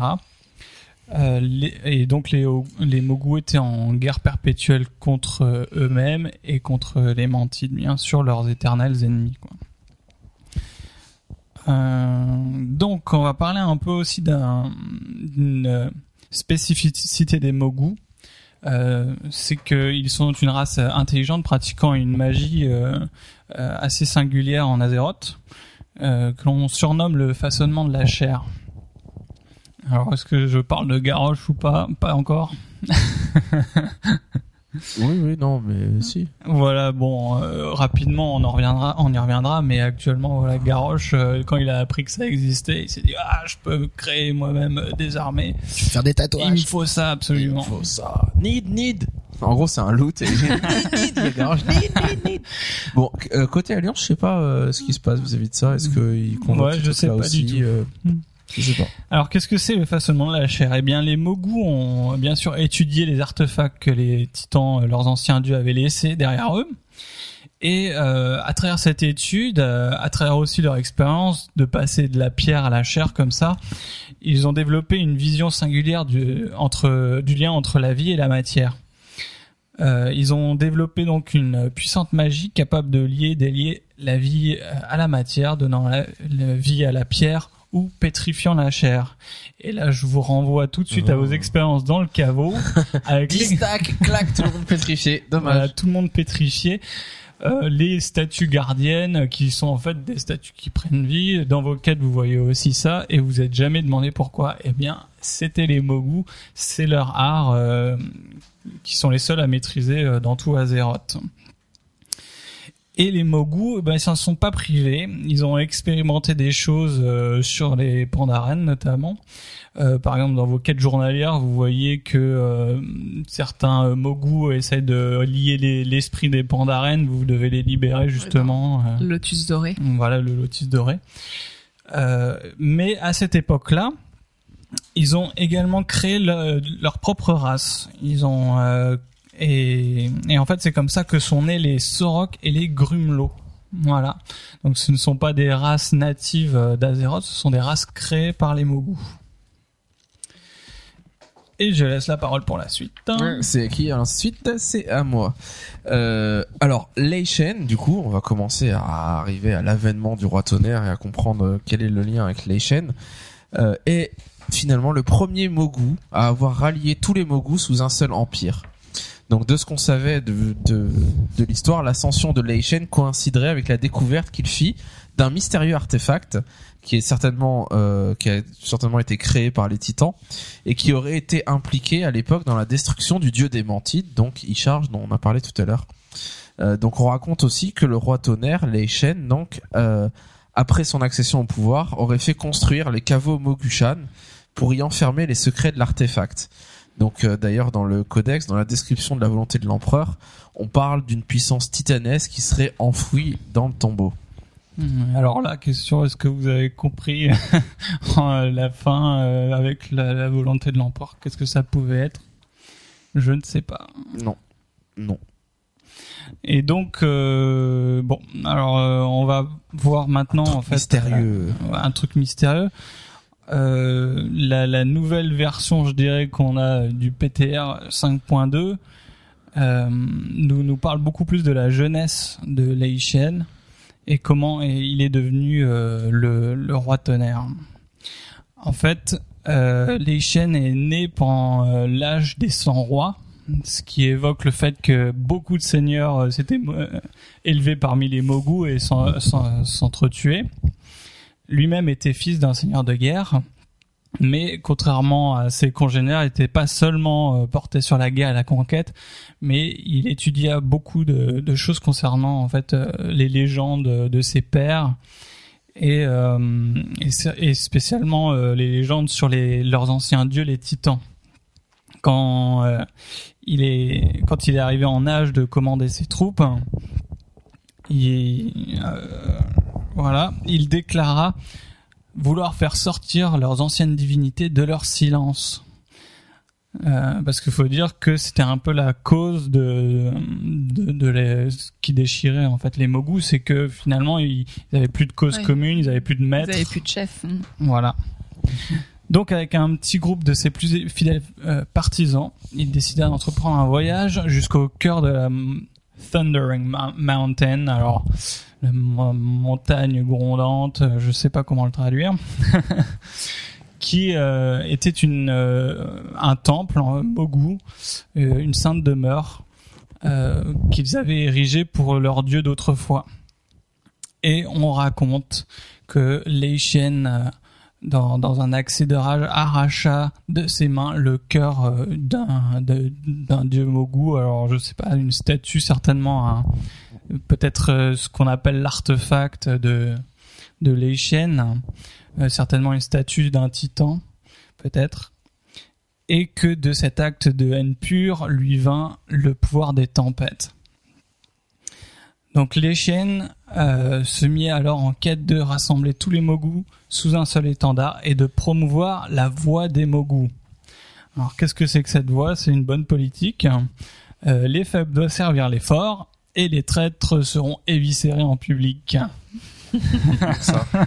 Ça fonctionne bien, hein, à mon avis. Donc oui, ça, ça transcrit bien un peu le- la mentalité euh, Mogu. Et donc, euh, ben, alors dans sa quête, il commença à éliminer euh, tous ses rivaux un par un. Donc on nous parle de l'âge des 100 rois, il a dû avoir du boulot. Et euh, il leur réservait évidemment de morts impitoyables, hein, comme les vaporiser par la foudre, les faisant piétiner par ses troupes ou les traîner derrière un char. On apprend également que euh, Lei Shen était connu pour ses trois artefacts qu'il emmenait euh, systématiquement au combat, à savoir une lance, une hache et un casque que euh, le Lotus Doré nous demande de rassembler à un certain moment, si je ne m'abuse. Mhm. Mhm. Et euh, voilà, le- la vue euh, même de ces artefacts suffisait à faire fuir euh, ses opposants. On raconte que lorsqu'il lançait sa hache sur un ennemi, la force et le bruit de l'arme fracassant sa cible se confondaient au choc de la foudre. Et pourquoi l'a-t-on surnommé le roi tonnerre? Eh bien, c'est lui qui l'a lui-même choisi, puisque ses partisans euh, voulurent d'abord le, le nommer euh, le roi foudroyant mais il refusa, disant La foudre frappe et disparaît l'instant suivant. Mais le tonnerre, le tonnerre annonce l'arrivée de la tempête. Le tonnerre fait trembler les cieux longtemps avant que la foudre ne frappe, et ses échos résonnent dans les montagnes longtemps après que la foudre ait épuisé sa puissance. Le tonnerre, c'est le tonnerre qui fait courir les animaux dans leur tanière et remplit le cœur du paysan de crainte que le tonnerre soit mon annonciateur afin que mon pouvoir soit perçu à travers tout le pays. Je serai le roi tonnerre. C'est la classe. Tan, tan, tan, tan. Et nous, on va le looter. Ah ouais, c'est moins classe. ça. C'est moins classe. Donc devant une telle puissance et tous les exploits qu'il accomplit, de, nombreux de nombreux Mogus virent en lui la cause commune qui les unirait à nouveau, à l'instar de leurs anciens dieux, les titans. C'est ainsi que Li Shen- Lei Shen finit par devenir le premier empereur Mogu. Il fit ériger par des armées d'esclaves un puissant empire, déclarant que les races inférieures devaient les servir tout comme ils avaient servi leurs dieux autrefois. On sent la rancune quand même. hein. Ouais, c'est clair, euh, il a un peu la haine. hein. Ouais, ça a l'air. hein. Mais du coup, euh, un, un élément, un élément déterminant pour unifier les Mogus, c'est la construction de l'échine du serpent. Donc l'échine du serpent, si vous n'avez pas réalisé, c'est la grande muraille qui entoure la Pandarie. Enfin, une bonne partie de la Pandarie, parce qu'il y a un petit bout qui la Pandarie. en euh, tout cas qui coupe la Pandarie. Euh, et en fait, les chaînes observa longtemps les mantides et il utilisa les craintes euh, qu'ils inspiraient pour rallier les Mogus dans un projet aux dimensions pharaoniques. Donc son objectif c'était de construire un mur assez massif pour arrêter les migrations des Kunchung. Donc vous vous souvenez, on a expliqué cochons les- mantides, ouais. Les cochons mantides, en effet, euh, ils foncent tous les 100 ou 1000 ans. C'est pas bien approximatif quoi. Euh, ils foncent, euh, ils détruisent tout sur leur passage, etc. Et du coup, bah forcément, ça devait euh, inspirer la peur aux gens qui étaient sur le passage et qui se faisaient raser. Donc du coup, il dit bah voilà, on va faire un mur, ça va arrêter les mantides. Et du coup, ça va être aussi un mur suffisamment long pour cloisonner les mantides hors des terres mogus. Et du coup, euh, les chaînes euh, fait ériger ce, ce mur à la sueur et au sang des, des esclaves, toujours parce qu'il faut quand même de la main d'œuvre. Euh, donc cette fois, les esclaves des Mogus, c'était en grande majorité des Pandaren qui étaient présents là et qui devaient se faire un peu écraser au milieu des guerres de, des uns et des autres pour le pouvoir. Et du coup, euh, à chaque fois qu'une génération de Mantides est envoyée euh, pour euh, voilà pour euh, dans la suite du Kunchung qui est passé, euh, il finit par s'écraser finalement euh, jusqu'à présent, enfin jusqu'à à ce moment-là dans l'histoire, ils finissent toujours par s'écraser sur cette défense qui euh, qui est tenue par les Pandaren, euh, enfin qui été construite, dirigée par les Mogus, construite par les Pandaren et qui est encore euh, qui était tenue par les Pandaren. Qui est tenu actuellement par les Pandaren, en fait. Mm. À l'époque, c'était bien les Mogus. Les Mogus, qui, oui, oui. euh, Mais du coup, même si les ap- Mogus après n'étaient plus là, c'était intéressant pour les Pandaren de continuer à tenir cette muraille et Ouais, de pas ça- se faire envahir euh, par les Mantides. Ouais. Et donc, euh, on a bientôt fini, je vous rassure. On va parler un petit peu de la mort de Lei Shen. Comment est-il mort ce brave homme Ce brave Mogu? Eh bien, je ne vous le dirai pas. en fait, vous, je vous donne un petit devoir à tous. Euh, vous avez un PNJ euh, qui va vous raconter cette histoire mieux que moi et qui est euh, une histoire. euh, en fait, les est mort euh, à l'intérieur du vol de l'éternel printemps et et et l'histoire de sa mort donc est liée également à l'histoire du dragon Alani que vous pouvez certainement voir voler au-dessus de vos têtes quand vous faites vos quêtes journalières, un gros euh, euh, serpent nuage euh, violet invincible de prime abord. Et tous ces liens, toute l'histoire de la mort de Shane est racontée par un PNJ qui se trouve, alors vous le trouverez méditant sur une falaise au-dessus des anciennes ruines Mogu, au nord-est des sailles de Guolai. Vous voyez les sailles Donc dans le Val de l'éternel printemps. voilà, vous avez le Val de l'Éternel Printemps. Au nord-ouest, vous avez les sailles de Gual- Guolai. Vous avez justement fait les quêtes pour euh, retrouver le casque, euh, le- la lance, etc. Eh bien, un peu à l'est, vous avez des petites ruines euh, Mogu et au-dessus, vous trouverez un PNJ. Il suffit de lui parler et il vous raconte toute l'histoire. Alors le Loki. Loki, voilà, en deux mots. L-O-H Kai. Euh, Alors pour finir, c'est quoi euh, Moi je, je comprends pas le rapport entre les Mogu et les Andalari. eh bien, je vais te répondre. Eh oui, c'est la prochaine partie de la par- de l'émission. Ça tombe bien, c'est marqué sur ma feuille, c'est encore à moi. Transition Non, parce que finalement, euh, moi je pense, moi, euh, je, enfin, en étant complètement euh, novice, etc. ce- cette histoire de tonnerre, c'est les Andalari qui sont qui sont à le, dans cette histoire-là, qui sont à la oui, base de tout, quoi. Ils viennent de, de, de Alors, nulle part. Qu'est-ce qu'ils font là? Eh bien, les Mogus n'avaient pas que des esclaves, ils avaient également des alliés. Alors, les trolls Zandalari, comme maintenant on le sait, euh, on a encore peu d'informations sur le pourquoi exactement euh, ils ont fait ce, cette alliance. Mais on peut déjà déduire plusieurs choses. On sait que euh, tous les deux, euh, les Andalari et les Mogus, euh, euh, ont fait la guerre en fait à tous les, les insectoïdes, donc les mantides, les, les akirs, etc. Ils avaient un ennemi commun. Du Ils coup. avaient un ennemi commun. Ah, les, les trolls euh, et les nérubiens, insectes, etc. Ça a toujours euh, pas été une grande histoire d'amour. Quoi. Voilà. Toujours été en guerre plus ou moins. Donc certainement, euh, ben, pendant que les trolls s'occupaient plus du nord, euh, les mogus s'occupaient plus du sud. Mais on, sait, on peut aussi voir que ils ont, tous ces, ces deux peuples ont bâti de grands empires et qu'ils ont un goût prononcé pour les magies un petit peu euh, borderline, les, arts occultes. Donc on, je sais pas quelle sera la version de Blizzard sur euh, qu'est-ce qui a fait cette alliance. par les titans. et- Mais il y aura peut-être une histoire de titan. Ouais. Euh, mais bon, c'est pas trop difficile à se dire pourquoi ils ont fait ça. Quoi qu'il en soit, on peut se dire maintenant que l'alliance est, est- qui est- qui s'est faite est euh, quand même très forte, puisque euh, c'est pas la première fois que les Andalari vont venir au secours des Mogus. Euh, comme on va en parler le mois prochain, euh, ils étaient déjà venus pour essayer euh, pour aider les Mogus euh, pendant la révolte Pandaren justement et essayer de reprendre le contrôle euh, de la Pandarie. Et on le verra également, euh, les, les Andalari ne, ne sont pas apparus que depuis euh, la, la 5.2 qui vient, mais on a déjà quelques Andalari euh, en ce moment même. Je, je vais citer par exemple Garajal, qui est le troisième boss du caveau. Et oui, un troll au milieu de plein de statues de pierre, etc. Je ne m'étais jamais posé la question. Ça vous paraissait pas bizarre Eh bien, Garajal n'est autre qu'un espion Zandalari qui essaye de percer aussi les, les secrets du caveau en même temps que nous. Donc en fait, c'est un peu comme s'il était là un peu avant nous et qu'on le rattrape. Donc et il arrive, en plus il arrive en monture volante, etc.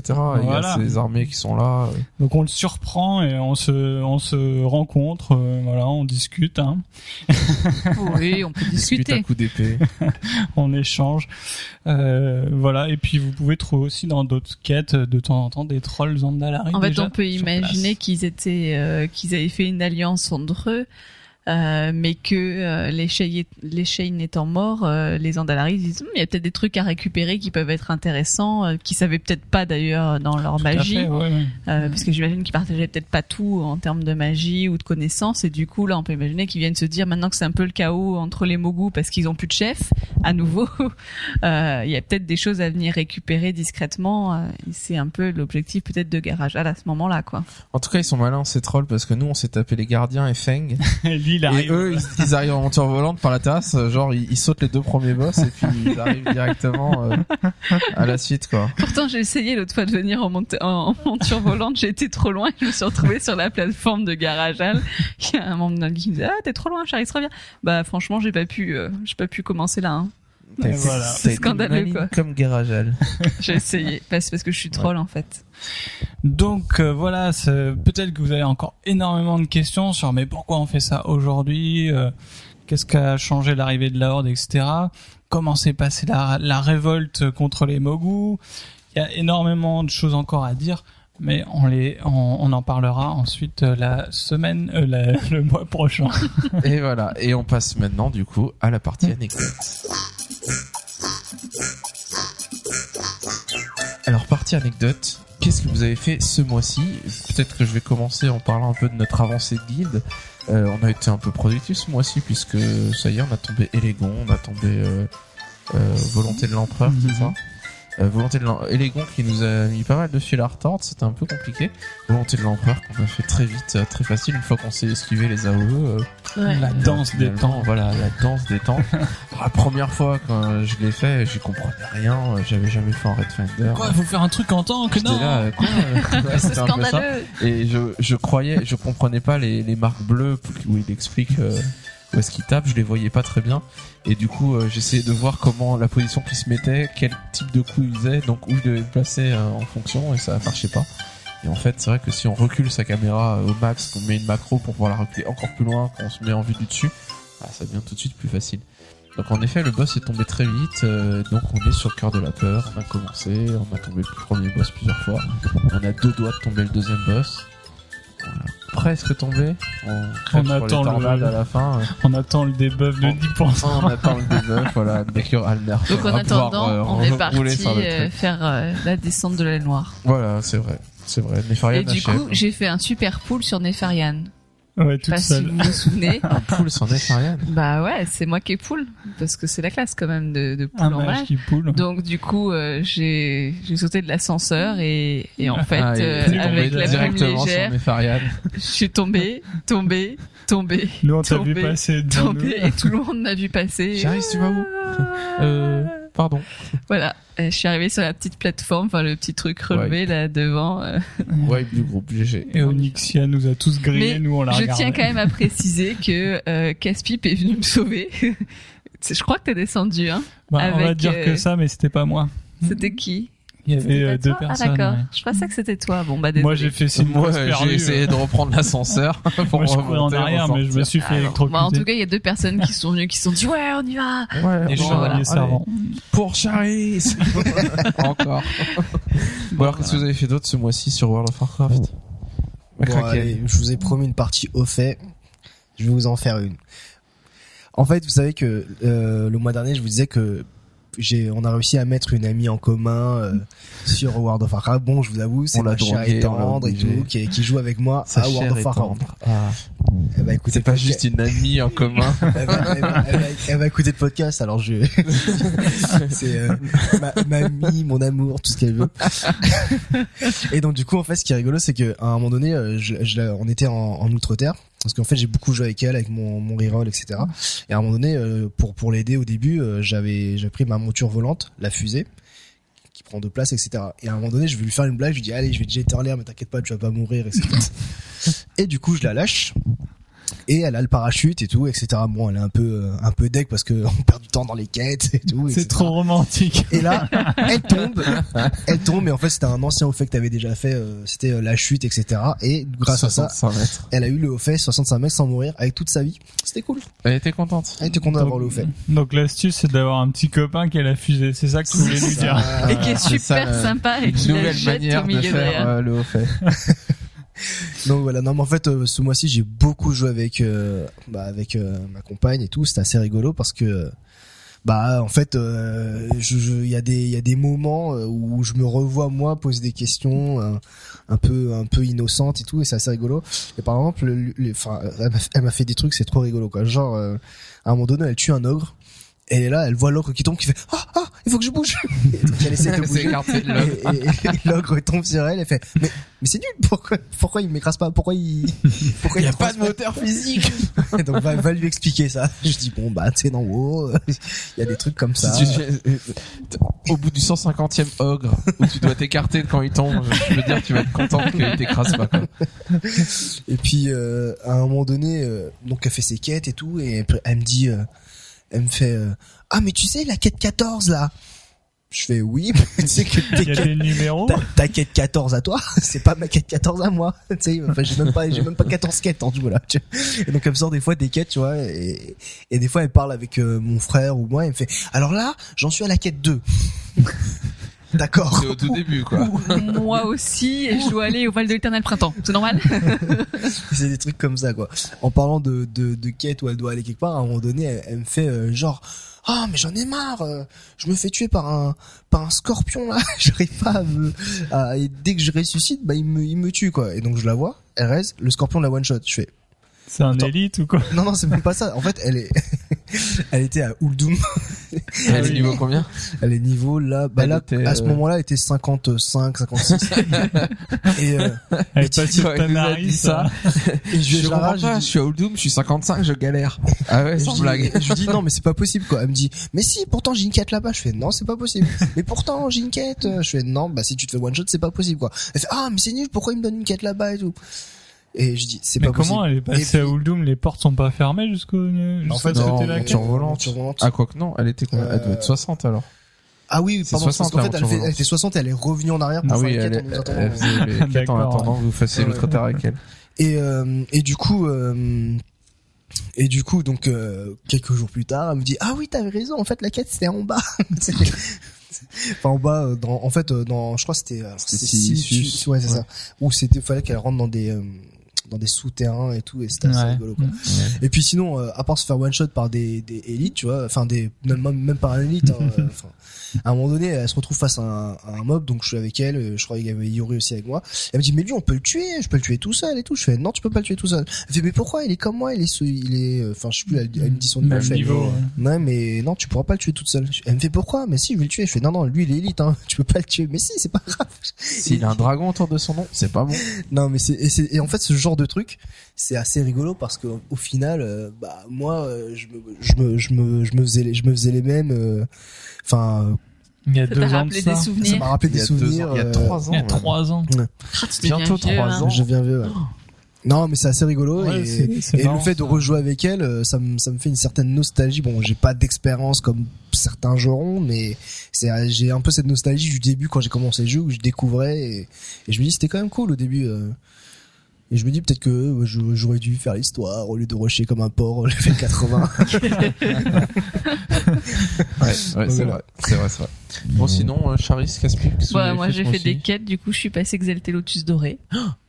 Et du coup, euh, j'ai répétition la plus commencé. dure, euh, ouais, je sais pas. Pandachan, il paraît que c'est très long aussi. Je sais pas, pendant la chaîne, je pense que j'attendrai les, les trucs de donjon là, parce que ça me gave. Mais du coup, j'ai commencé Astre Vénérable. Astre Vénérable, c'est ouais, la ça. galère, non? Bah, il y a pas, il y y a genre euh, trois quatre quêtes. euh, et encore, si t'as quatre quêtes, t'es content euh, par en jour. En plus plus, tu tu faut que t'ailles à la capitale. Alors ça me gêne pas parce que je suis mage, mais euh, faut que t'ailles à la capitale pour aller voir à quel endroit c'est, et après faut que t'ailles à l'endroit où sont les quêtes, donc c'est un peu galère. Mais voilà, je le fais juste pour avoir euh, le, le truc, la recette pour les sacs, pour Mhm. faire les sacs plus grands, parce que Gorger euh, couture, ouais. me tanne avec ça. Ah non, mais- des J'en veux sacs bien, plus j'en grands. veux bien. Attendez, Donc je stocke les Charis, soies. ça fait euh, depuis le début de soies. Of Pandaria, Pandaria qu'elle so- stocke une soie impériale par jour, Ouais, ouais. depuis le tout début. Et elle le fait, elle le fait, le elle le fait, début, et en euh, attendant, elle farme pour avoir sa recette pour faire les sacs, et dès qu'elle aura la recette, Je vous ferai payer les mecs. Oh non. Gorger, il aura ses quatre sacs euh, max, plus les sacs dans la banque, etc., etc. On aura peut-être pas tout ça quand On même encore. C'est génial. Vends-les. je vais vous les vendre. Autre chose comme anecdote Qu'est-ce que tu Ah, t'es arrivé des choses incroyables J'hésite à raconter ce- cette pénible aventure de mon premier et dernier ninja loot. Et c'est toi qui es ninja ou tu t'es fait ninja? Non, c'est moi qui est ninja. Oh là là là là là là. Et ça s'est terminé euh, avec une bonne morale puisque je m'en suis mordu les doigts. Et donc, euh, bah ouais, euh, Casse-Pipe le ninja, maintenant vous pouvez m'appeler comme ça. Parce qu'aujourd'hui, euh, j'étais dans, dans un Red Finder et et mon cerveau a pas très bien fonctionné, hein, je dois l'avouer. Euh, y a, euh, on est sur des trashs, il y a un violier qui tombe. Je fais, ah, lié quand équipé, ça vaut de l'argent à la hache. Faut pas faire ça. Et alors, attends, j'ai complètement oublié tout ce qu'on avait dit sur. Mais toute oui. façon, quand tu mets nid, c'est lié. Ah, Je me dis, ah, de toute façon, tout le monde va mettre nid. Tu vois, le mec qui a juste un an de retard, quoi. Exactement. Et donc, euh, je clique nid et tout. Ah, ah, allez, allez, allez. Et paf, je, je quitte le donjon. Et là, j'ai quoi lié quand euh, lié et tout pourquoi gna. oh la vache. En plus j'ai eu le malheur d'écrire euh, des dialogues donc ils savaient mon- ils avaient repéré mon nom et tout ça. Ils ont commencé à mouisp et tout. Gros ninja Ninja idiot. des fichiers et tout. Je fais ah vite déco. Je fais plus jamais je ninja ça m'apprendra tu vois Ouais. et voilà Et du coup, mais t'es vraiment pauvre. Hein, pour, ah, mais euh, oui je suis pauvre T'es euh, pauvre en PO. Il faut que je euh, m'achète un trinket, là, ça coûte galère, quoi. 11 000, 16 000. Je suis là, oh non, il faut que je ninja, tu vois, j'ai, j'ai trois trinkets à nourrir. Trois trinkets à nourrir. T'as une femme et des trinkets à nourrir. voilà. Bref. Donc, euh, si Bon, vous aviez arrêtez pas encore ninja. compris, arrêtez de ninja. Ne ninja pas. Vous, non, vous savez que quand ils ont mis cette règle-là après, moi j'ai vu des gens qui faisaient ça et du coup dès qu'un lié quand équipé tombait, euh, j'avais, je crois que je m'étais fait une macro en donjon etc pour balancer tout de suite pour dire euh, attention attention si vous faites need et que vous avez pas besoin du truc, il va être lié. Ça sert à rien. Donc faites tout cupidité si vous voulez le vendre, Et voilà. si vous voulez espérer le vendre. Et euh, en effet. euh, Le gros boulet. Bon, alors, si C'est, un euh, de, mais c'est un truc qu'on a oublié, c'est dans le raid, maintenant. euh, je m'excuse. euh, je vous enverrai 1000 PO si vous voulez. t'as pas de sous. Non, je rigole, j'ai pas de sous. Un PO, un PO. voilà.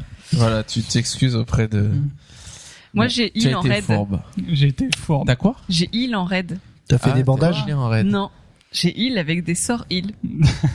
T'as Ah, lu les sorts Là, ils sont tous en train de se dire, mais En étant mage. raconter On n'était pas ensemble, en Mais étant de mage. quoi elle parle? Mercredi soir, on a raidé.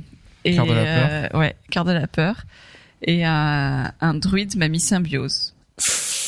Et du coup, j'avais un sort de soin. Ah oui. J'avais touché guérisseur, ça existe ça? Et Ouais. alors tu l'as utilisé? Ouais. plusieurs fois Sur qui c'est Au ça la début, bonne je l'ai question. utilisé plusieurs fois, Non. mais mon DPS s'en est fait sentir.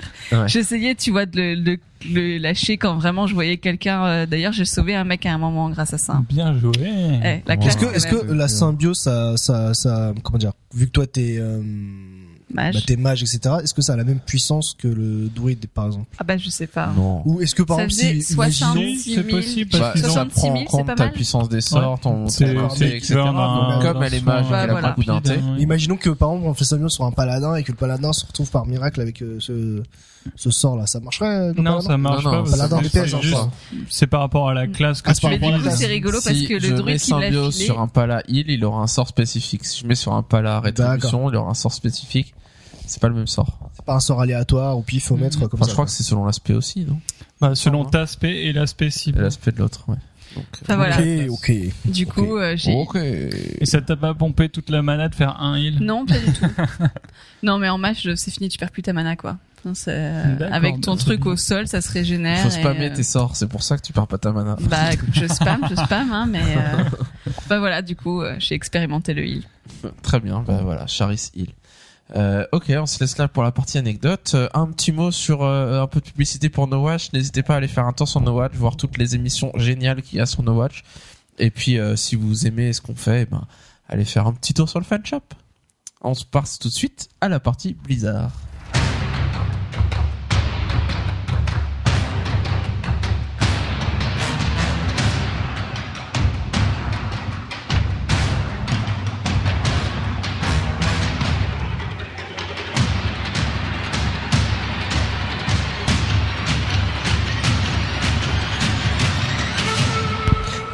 Blizzard, pour une fois, il y a plein de news. On va les passer en revue, j'en ai 5. Alors, première news, vous m'arrêtez si ça vous parle. Jay Wilson quitte Diablo 3 pour être game director sur un jeu non annoncé. Mais qui c'est qui Mais qui est Jay Wilson? Jay Wilson, c'était le game le frère de qui? director de, Diablo 3. Attends, attends, je suis en train de chercher. Wilson. Wilson. Owen Wilson. Owen Wilson, voilà. Euh, donc Jay euh, était le game director de Diablo 3, donc ça fait, je crois que ça faisait 7 ans qu'il bossait sur Diablo 3. Mm. Je peux comprendre qu'il en ait un peu sa claque et que c'est un game director euh, très prestigieux entre guillemets sur Blizz- chez Blizzard. Même si certains diront qu'il s'est un peu loupé sur Diablo 3 puisque Diablo 3 a pas eu le retentissement euh, auprès des fans qu'il La aurait dû de la, avoir. euh, la claque, quoi. même si bon ils en ont quand même vendu pas mal. Euh, 12 donc il va être sur un jeu non annoncé, on sait pas sur quoi. Est-ce que c'est sur Titan? Moi je sais pas. Euh, Une licence non annoncée. j'ai voilà. Est-ce que c'est autre Hmm. chose Euh, Moi je serais surpris que ça soit sur Titan parce qu'il y a Jeff Kaplan, Kaplan qui est un peu game director de ce Ouais, que j'ai compris Titan, le mec qui a fait World of Warcraft. Ouais, puis ce serait Il bizarre y a de d'autres mettre gens avec lui, ça fait des années euh, qu'ils sont dessus. Bon, est-ce qu'il faut Jay Wilson qui a besoin de renfort pour euh, faire des choses? Bon, est-ce que c'est autre chose? Euh, On verra bien. Euh, on a aussi vu que le film Warcraft a été annoncé euh, pour une sortie en 2015, donc dans deux ans. Donc ça veut dire qu'il lance le projet maintenant, qu'il Et- lance le tournage peut-être à la fin de l'année ou en Ils l'ont 2014 annoncé combien de fois font le la post prod. Alors là, non, là c'est là c'est signé, etc. A priori, euh, avant c'était Sam Raimi qui était Ouais. pressenti pour réaliser, et puis mais Sam Raimi était voulait le faire, mais il avait d'autres projets qui passaient avant, et au bout d'un moment Blizzard a dit bon écoutez Sam Raimi c'est fini. euh, Il dehors, avait même monté un perso pour long. euh, se mettre dans l'ambiance. Le pauvre. le pauvre, il a dû jouer à haut.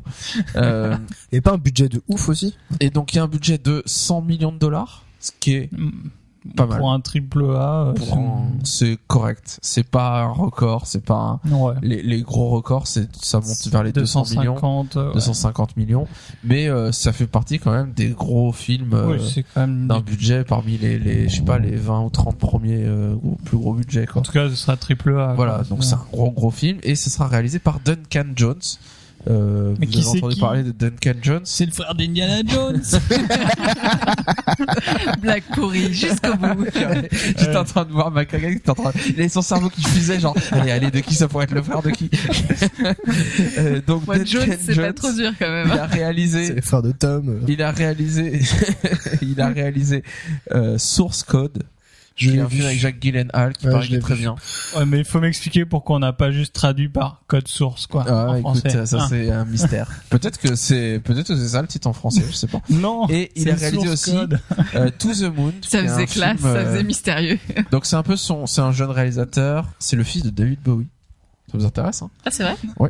Euh, j'ai- Si vous voulez, je vous fais la biographie. Allons-y, soyons fous. Euh, Il a fait un doctorat de philosophie qu'il n'a pas fini, n'a pas soutenu sa thèse. Euh, Ah. Et il a fait ensuite une école de réalisation de cinéma. Et il est sorti de ce truc-là et il a lancé To the Moon. Euh, c'est un peu son premier film euh, un peu intéressant, soutenu par, il me semble, c'est Sam Rockwell, l'acteur, mais j'ai un doute, qui a soutenu le film à mort, qui l'a un peu porté, l'a fait connaître et il y a eu beaucoup de succès. euh, Enfin, succès un peu confidentiel parce que ça reste un petit film, mais euh, un grand succès critique. Et, euh, ce qu'il a propulsé à pouvoir faire source code après avec un budget beaucoup plus important, mais qui était autour de peut-être 10-15 millions de dollars, pas plus, avec Jacques Gyllenhaal, et qui le propulse maintenant à faire Warcraft. C'est son premier gros, gros, gros projet et gros, gros film. Ce qui est intéressant d'avoir un réalisateur qui est plutôt apprécié d'un plus d'un public euh, geek avec To the Moon et Source Code qui ont eu beaucoup de succès auprès de cette euh, classe de population et puis d'avoir un réalisateur nouveau qui veut faire ses preuves et qui est assez jeune et qui du coup euh, bah, ça lui parle peut-être un peu plus les jeux vidéo que Qui a le que, budget avec. que, que quelqu'un d'autre.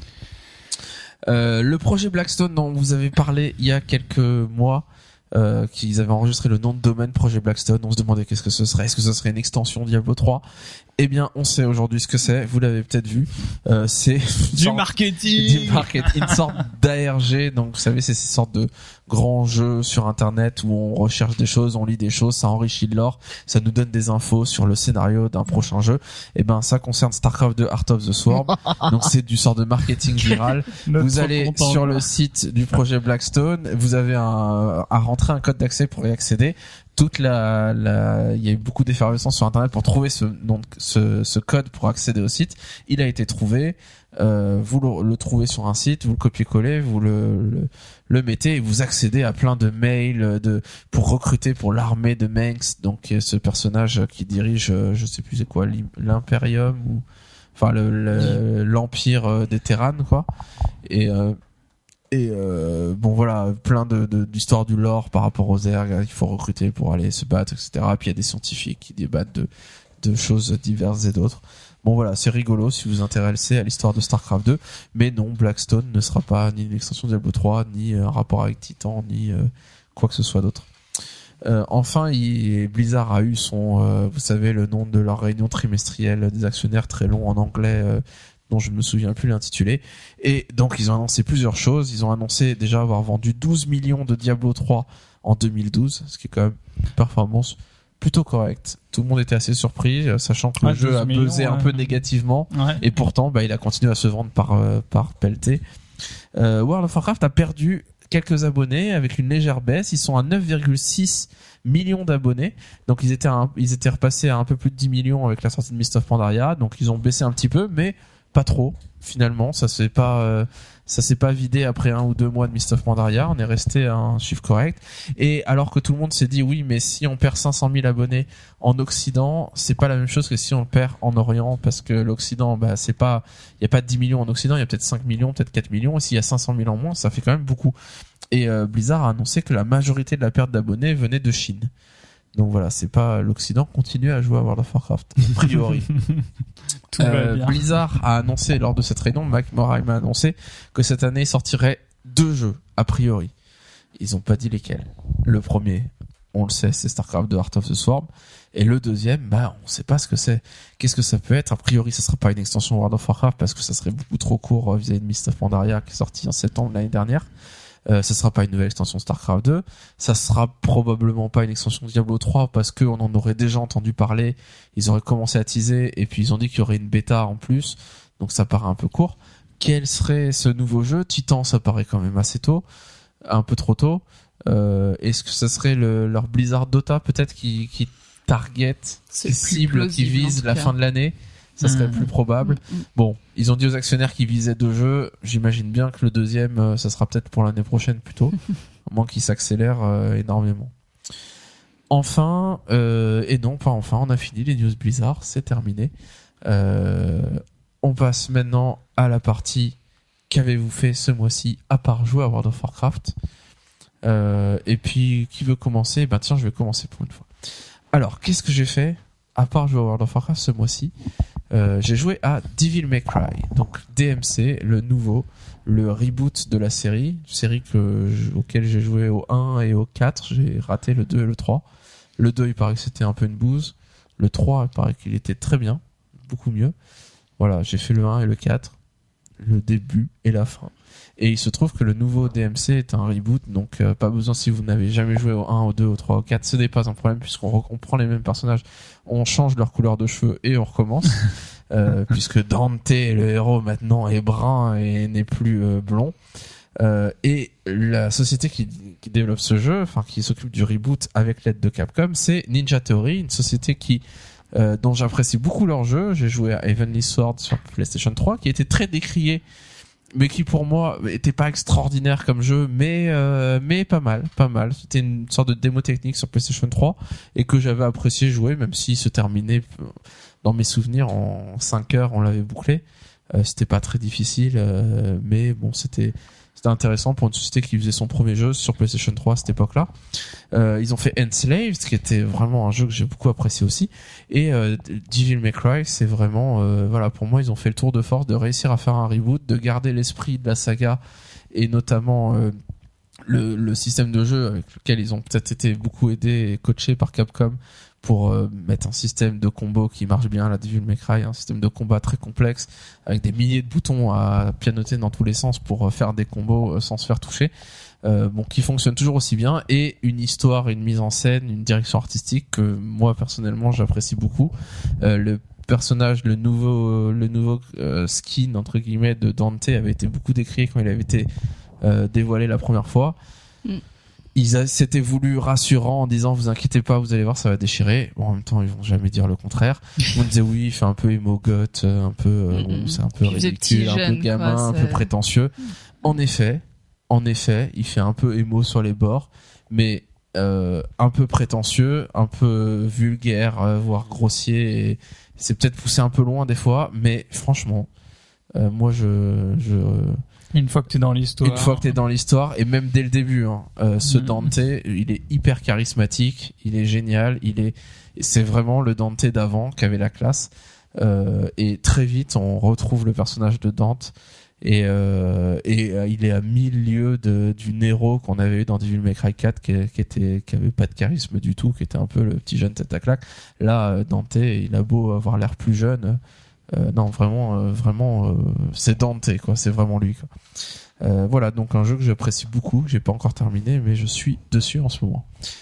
Et vous, qu'avez-vous fait à part WoW McCracken, ensuite Charis, ensuite Caspipe, on y va McCracken Ok, ok, ok. Ah, Bon, t'as t'as été bah, un événement. T'as un événement, ouais, comme ça.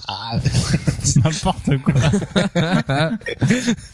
En fait, bah, vous êtes pas censé savoir, euh, étant un gros fan de StarCraft 2, euh, il y a eu euh, l'Iron Squid 2 organisé par Ponfétude et j'y étais et c'était un truc de ouf. Tous les ans dans le podcast. L'année prochaine, non. il y avait Iron Squid 3, j'étais Iron Squid 3, oui, bah oui. Ah, je vous le ferai à chaque fois. Et bon, ce qui était marrant, bon, enfin, ce qui était marrant, c'est que j'ai vraiment, l'année dernière, on y, on y était qu'à deux, et là, on était à 8. Et euh, L'année prochaine, fois 16. 4. l'année Non, prochaine, fois euh, 4. Quatre, c'est non, encore pas, autant quand même. 32 Mais l'année c'était- prochaine. Rigolo parce qu'en fait, euh, Dans quelques années, c'est vous remplissez la salle seul. j'ai j'ai une petite anecdote sur ça, c'est parce qu'en fait, au début, on a fait une file d'attente. On était dans la, dans la, dans la, comment ça s'appelle? Dans la horde? Ouais, dans la horde. Mais on était La dans le, dans le, dans la file d'attente VIP. Et on avait, Sans savoir. sans savoir, mais on n'avait aucune information, c'était euh, la, la file d'attente VIP. Et donc du coup, au bout de une heure, une heure et demie, euh, ils se ramènent avec des affiches euh, faites euh, à l'imprimante, à l'arrache et tout, et marquées euh, Gold ou VIP, machin, etc. Et là, il y a tout monde, enfin, chez mes amis qui commencent à râler, ouais, c'est notre bestie, non, non, C'est un pas, scandale. tout. Les mecs rageux dès le début, quoi. Et il y a d'autres Ouais, ça personnes. va être trop bien, on va Iron Squid. Ouais, non, c'est n'importe quoi, c'est un scandale. Non mais attends, et après ce qui se passe c'est qu'en fait il y a des gens qui commencent à bouger, ils font mais non il faut pas bouger sinon on leur donne raison etc. C'est vrai que dans, dans nos droits on avait Tes amis ont l'air horribles. on avait enfin ils avaient raison de râler un peu mais On dirait un forum euh, sur Ouais, WoW. c'est ça. je me sentais un peu, euh, un peu- First je me sentais, je me sentais un peu genre purée, on est là pour s'éclater, ils sont en train de s'embrouiller et tout quoi. Et là, il y a l'un de mes potes qui commence un peu à, À cracher. enfin, il a un peu un tempérament de feu et tout, et il commence à aller voir le celui qui faisait un peu la la sécu, Le vigile. le vigile Il de- lance de- la BL. des, des VIP, des VIP, etc. Et qu'est-ce qu'il va voir? Qui il va voir? Il va voir Noah. Donc Noah, en fait, c'est un Présentateur de, de League of de Legends. présentateur de, de League of Legends et pote de Ponfétude. Et je fais purée, il est en train d'embrouiller Noah. quoi. et je suis là et je me sens un peu mal pour le Vous, pour, bon, Noah. on vous rachète vos places, vous rentrez chez vous. Et, euh, et du coup, euh, à, un- à un moment donné, euh, je suis là, je me sens un peu mal pour lui, donc je vais voir ce qu'il dit, etc. Et puis euh, après, tu fais, je peux avoir un autographe. c'est ça, c'est que mon pote, je lui dis que c'est un mec assez connu, c'est le pote de Ponfétude, etc., etc. Et donc du coup, il va, il va, il va le revoir. Tu veux dire agresser des, des unknowns, euh, des inconnus, c'est pas le problème. Non, c'est pas le mais problème, là, non. c'est quelqu'un de connu, donc euh, Non, mais c'est pas ça, c'est qu'ils ont été n'importe qui, mais il agresse Ouais. euh, le mec assez connu quand même. Et donc du coup, euh, c'est ça, quoi. d'accord, c'est ça. et je lui dis, euh, et donc du coup, je vais le voir, et je dis ouais, je suis désolé pour mon pote et tout, et, et grâce à mon pote et un peu avec Noah aussi, ils nous ont laissé, enfin, on, a- on est resté dans la file d'attente, et Noah nous a laissé passer euh, dans les premiers, ce qui fait qu'on a pu s'installer vraiment euh, à 8 et pas euh, dispatcher dans la salle. T'es en train de me dire que rager, ça marche, en fait. rager, ça marche. Et, et Ninja, ça marche? Non. Mais ce qui, ce qui- ce qui- vraiment ce qui se passait, c'est que si on avait fait refait la file d'attente vers la fin, donc Ouais, ouais, partir bon. de zéro, on aurait été dispatché, etc. Et sinon. Iron Squid, c'était bien? Bah, oui, parce que non, c'était là, il nous a raconté la la semaine dernière. Il nous a parlé que de la file d'attente, hein. là, non, mais là, oui, c'était c'était une tuerie quoi. Mais euh, surtout la file d'attente. C'était mais euh, mais euh, il y avait une ambiance de fou. euh, Ma ma ma copine, donc je vais lui donner un un nom, je vais dire 2004. Elle est 2004 était C'est pas un nom, c'est un chiffre. un nom de code quoi. 2004. Elle était à fond dedans et J'espère tout. qu'on la retrouve. C'est un andro. C'est un androïde. Non, non, mais il, il, il compte ses copines, il leur donne un numéro, c'est la 2004ème. Donc euh, voilà, la 2004ème, donc Et oui. 2004. C'est un cyborg, c'est Chérie, quoi tu sais pourquoi je t'appelle comme ça. Bref, en tout cas, elle était à fond dedans. euh, Dès- pire dès- en pire, dès que- consterné. Dès que Profétude, il, il faisait euh, oui, qui c'est qui est pour la réserve Elle se levait, elle était à fond dedans. Moi, j'étais là, je suis là, t'étais blasé, c'était le deuxième déjà. Et donc dès qu'il disait oui, qui est pour les terrains, toi des terrains, et elle a dit ouh les terrains, bande de Non, c'est nains. même pas ça. C'est Un bailing et tu pètes. c'est même pas ça. C'est qu'à un moment donné, euh, pour MK, il y a, à un moment donné, ils font toute la liste des personnes pour live. Euh, levez-vous pour Dondregu, levez-vous. Et elle, à un moment donné, ils ont fait pour MKP, levez-vous. Elle, elle s'est levée aussi dans l'excitation. Elle a fait ah Ah non, c'est un terrain. Et, euh, et j'ai une autre anecdote. Avant que l'Iron Suite commence, quand on était installé, ils sont partis faire des photos, etc. Et euh, donc devant la scène et tout ça. Et plus tard, moi, je regarde un reportage de Mamie Twink. Et elle me dit, oh, mais lui, je l'ai vu, il est à côté de la scène avec une caméra et tout. Je fais, purée, t'as rencontré ma, enfin, t'es à côté de Mamie Twink, quoi. Donc, voilà. Iron Squid, c'était assez rigolo. C'est une célébrité, donc on l'enterre, on, on l'embête pas. On l'embrouille pas. Elle ne savait pas, elle savait pas que c'était Mamie Twink. Va pas rager contre lui, hein. Alors, casse-pipe, qu'est-ce que t'as fait ce mois-ci? Euh, bon, je vais pas parler des petits jeux que j'ai joués parce qu'ils sont moyennement intéressants. Je vais utiliser mon Joker et parler de d'une BD que je gardais en réserve euh, le mois où j'aurais rien à dire. Une BD que je conseille à tous les fans de science-fiction, de space opéra et euh, de gens qui aiment bien les les, histo- les scénarios complexes à tiroir avec euh, des histoires de de paradoxes temporels et de choses comme ça. Une- donc la BD s'appelle euh, euh, Universal War One. Vous l'avez certainement croisé si vous vous baladez euh, dans Ouais. les rayons BD. C'est clair, assez connu comme BD. Et euh, en fait, euh, bon, euh, contrairement à ce que le le titre indique, c'est pas du tout, c'est pas du tout centré sur sur une guerre universelle ou quoi que ce soit. C'est c'est bien plus complexe et et on suit en fait l'histoire d'un d'un commando qui doit découvrir pourquoi un énorme mur euh, un énorme mur euh, qui empêche toute lumière de passer euh, est apparu entre Saturne euh, et, et leur base. euh. et donc ça commence comme ça et ensuite il y aura énormément de rebondissements, euh, beaucoup d'allers-retours dans le passé et le, fu- et le présent, Et etc. en fait, t'apprends que c'est les Mogu qui l'ont construit. les titans étaient avant. en les, fait. les mantis passent. C'est un mur en titane. Euh, la série ne fait que 5 BD. Donc, euh, moi, j'ai euh, une fois les avoir lus, j'avais acheté début, carrément le, ouais, voilà, la série. vraiment, Il y a une version avec tout ensemble en fait. Il y a une version collector avec les cinq ensemble. pas mal. Et euh, voilà, si vous aimez la science-fiction, c'est un must. Je- C'est très surprenant. Ouais. Il se passe des trucs de ouf dedans, auxquels on se dit, purée, euh, enfin, c'est, on est surpris, je trouve. Le gars a mis euh, genre, euh, incroyable, quoi. genre un an à juste plancher sur le scénario pour que tout coordonne parce qu'il y a énormément de, Ouais. de liens entre le, le passé, le futur, le présent. Ouais, c'est vraiment, un- enfin, pour moi, c'est un classique de la BD euh, de science-fiction, vraiment, euh, Il y a plein de choses qu'on fait date, quoi. qu'on lit au début et qu'on se dit mais c'est bizarre ça, ça fait pas trop de sens et après dans Et la après, BD on comprend. tu, tu comprends ah mais oui c'est pour ça c'est un truc de fou quoi. Euh, Il y avait des rumeurs qui disaient que l'auteur de cette BD travaillait sur une suite éventuelle, mais que s'il le faisait, il le ferait à fond et ça serait dans longtemps. Mais en même temps, elle a une dizaine d'années cette BD, non? Oui Elle oui est assez oui. vieille. Ouais. Donc je- j'aimerais bien savoir si elle L'auteur, continue à euh, travailler sur une suite ou pas. L'auteur est français hein. Le, le titre est en, en anglais mais C'est plus classe. ouais, c'est plus classe. Enfin, Charis, qu'est-ce que tu as fait ce mois-ci? Alors moi, je voudrais vous parler du jeu auquel j'ai le plus joué après World of Warcraft. Cette Contrairement semaine, à ce tu que veux dire, vous ou dans toute ta pensez, vie? Non, dans toute ma vie. Contrairement à ce que vous pensez, c'est pas, euh, pas Plante versus Zombie. Ah, tiens. c'est pas Cooking Mama parce que je suis pas une cuisinière des mondes virtuels ni des mondes réels en fait. Euh, mais je vais vous parler de Street of Rage. Donc c'est un beat'em all qui est sorti en 91 sur Mega Drive.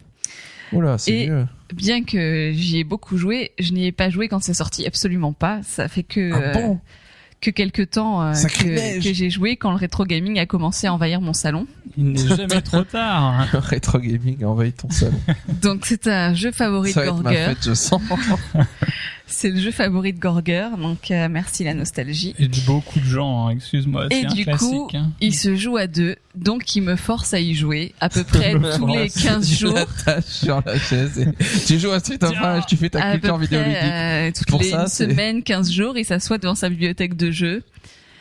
Il la regarde longuement, là je sais que c'est mauvais signe, Tu ramènes ta chaise doucement, tu sais que ça va être. et il sort Street of Rage et allez, on joue. On- Alors combien de fois t'as appelé la police sans le vouloir Et du coup, euh, Hier soir, quatre fois. Ce jeu, je, je suis pas du tout un consoleux, c'est un des rares jeux que j'ai fait et je crois que tout le monde y est passé quoi. T'es là en train de taper et tout d'un coup ça se bloque Ah mais et je tu vois la, la et je police qui m'arrache les cheveux. Alors dans... tu peux expliquer peut-être la police pour que les gens comprennent, les gens qui ont jamais joué. Gorger, écoute quand même ce qu'il vient de dire Caspip, tu vois Tout le monde appelle la police Mais sans moi, faire non. exprès. Tu Mais places ton tes doigt débuts- entre le B et le C de la manette non, et t'appuies jamais sur A. À tes débuts, t'as jamais fait ça au moins une fois. Alors, Ouais, ouais, ouais. Avant voilà. la police, Moi parce j'ai joué en que 91, ça, c'est- un autre débat, la police. Avant la doigts. police, il y a euh, ce qui me force à faire aussi, c'est regarder le générique. Alors, Il tue je le ne sais générique, pas pourquoi. rien. À chaque fois on allume, je dis attends, c'est un Le générique important. le fait triper. Il, Il appuie enfin, sur la voilà, musique, elle est limite, il a incroyable. la larme qui coule et Ah tout. euh, et hier, il m'a même dit, euh, mais regarde, ça aura de l'importance pour après. Je n'ai pas encore trouvé pour quand. Il y a si, il y a la voilà. présentation Il y a- des trois Il y personnages. a un des persos, ce qu'il aime faire, c'est les jeux vidéo. Non mais tu te rends compte lui pas c'est le meilleur. Il y en a un, il aime les bonsaïs. la fille, elle aime danser la lambada. Et l'autre, qu'est-ce qu'il aime comme hobby? Les jeux vidéo. Ouais, lui il est bien. Voilà, donc euh, malgré mon air ironique, c'est quand même en effet un excellent jeu.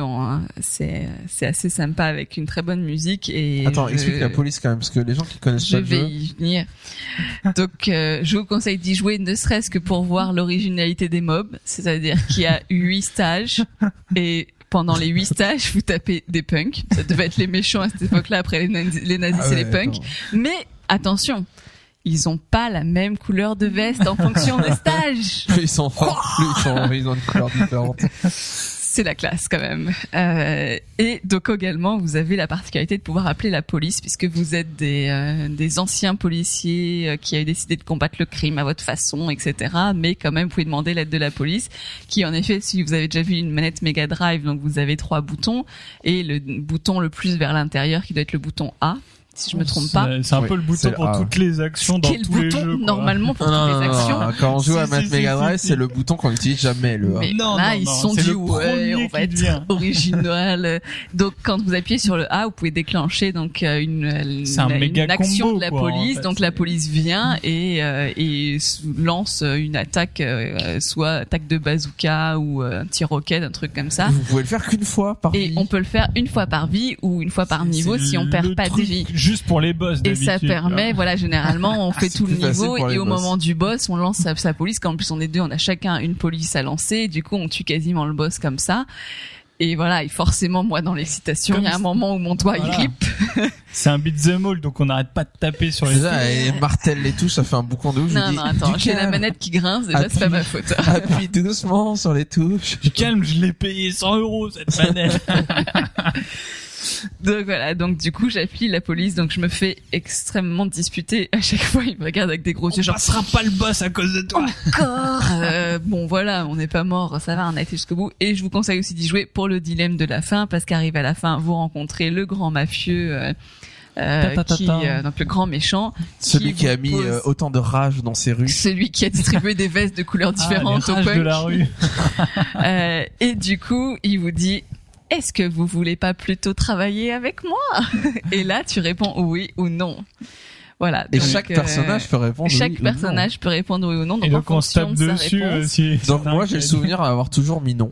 Et puis on Ouais, combat le boss, on le tue et puis voilà Et on a fini. sauvé la ville et c'est bien. Et donc euh, forcément là hier on s'est dit oh, tiens on va tester autre chose. Et Donc alors si tu réponds chacun oui, c'est ce qu'on a fait hier, tu reviens au stage 6. il, il utilise une manette, on tombe dans un trou et on revient deux stages avant. On va te tester encore un peu. Et un tu peu reviens ça, deux c'est un stages peu. avant. euh, Bande de noobs. Donc du coup, tu le refais. Et donc Avec si tu le- l'ascenseur. Ouais, tu refais Ah, l'ascenseur. Mais il y a pas de boss de fin l'ascenseur, donc ça va quand même. C'est culte l'ascenseur. Euh, et si tu le refais, après, il te demande si tu veux vraiment être avec lui. Alors si non non si si euh, si enfin peu importe si tu le refais si tu refais stage 6 7 8 tu reviens il te repose la question si tu remets tous les deux non eh, euh, oui eh ben tu retombes dans le trou tu recommences c'est une boucle infinie.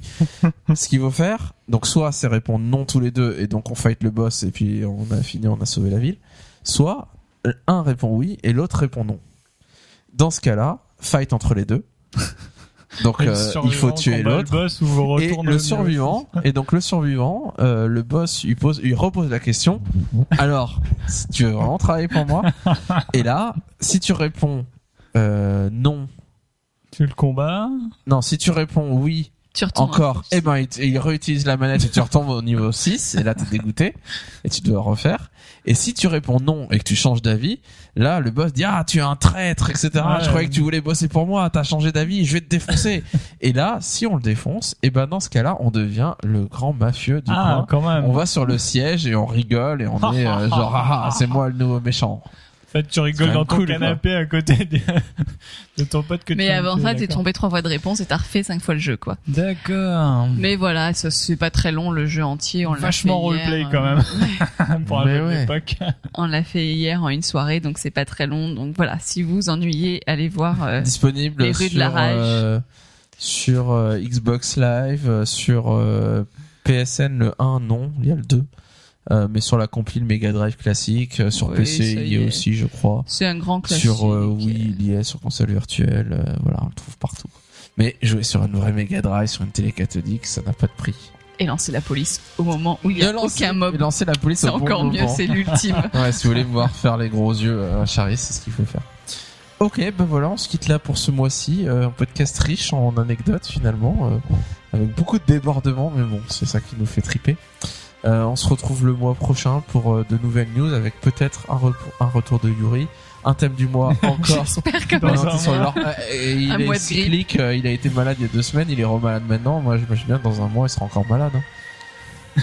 on se retrouve le mois prochain, et puis euh, voilà, on approchera du patch 5.2, on sera un peu tout fou. Ça sera cool. Allez, salut tout le monde. Au revoir. Au revoir.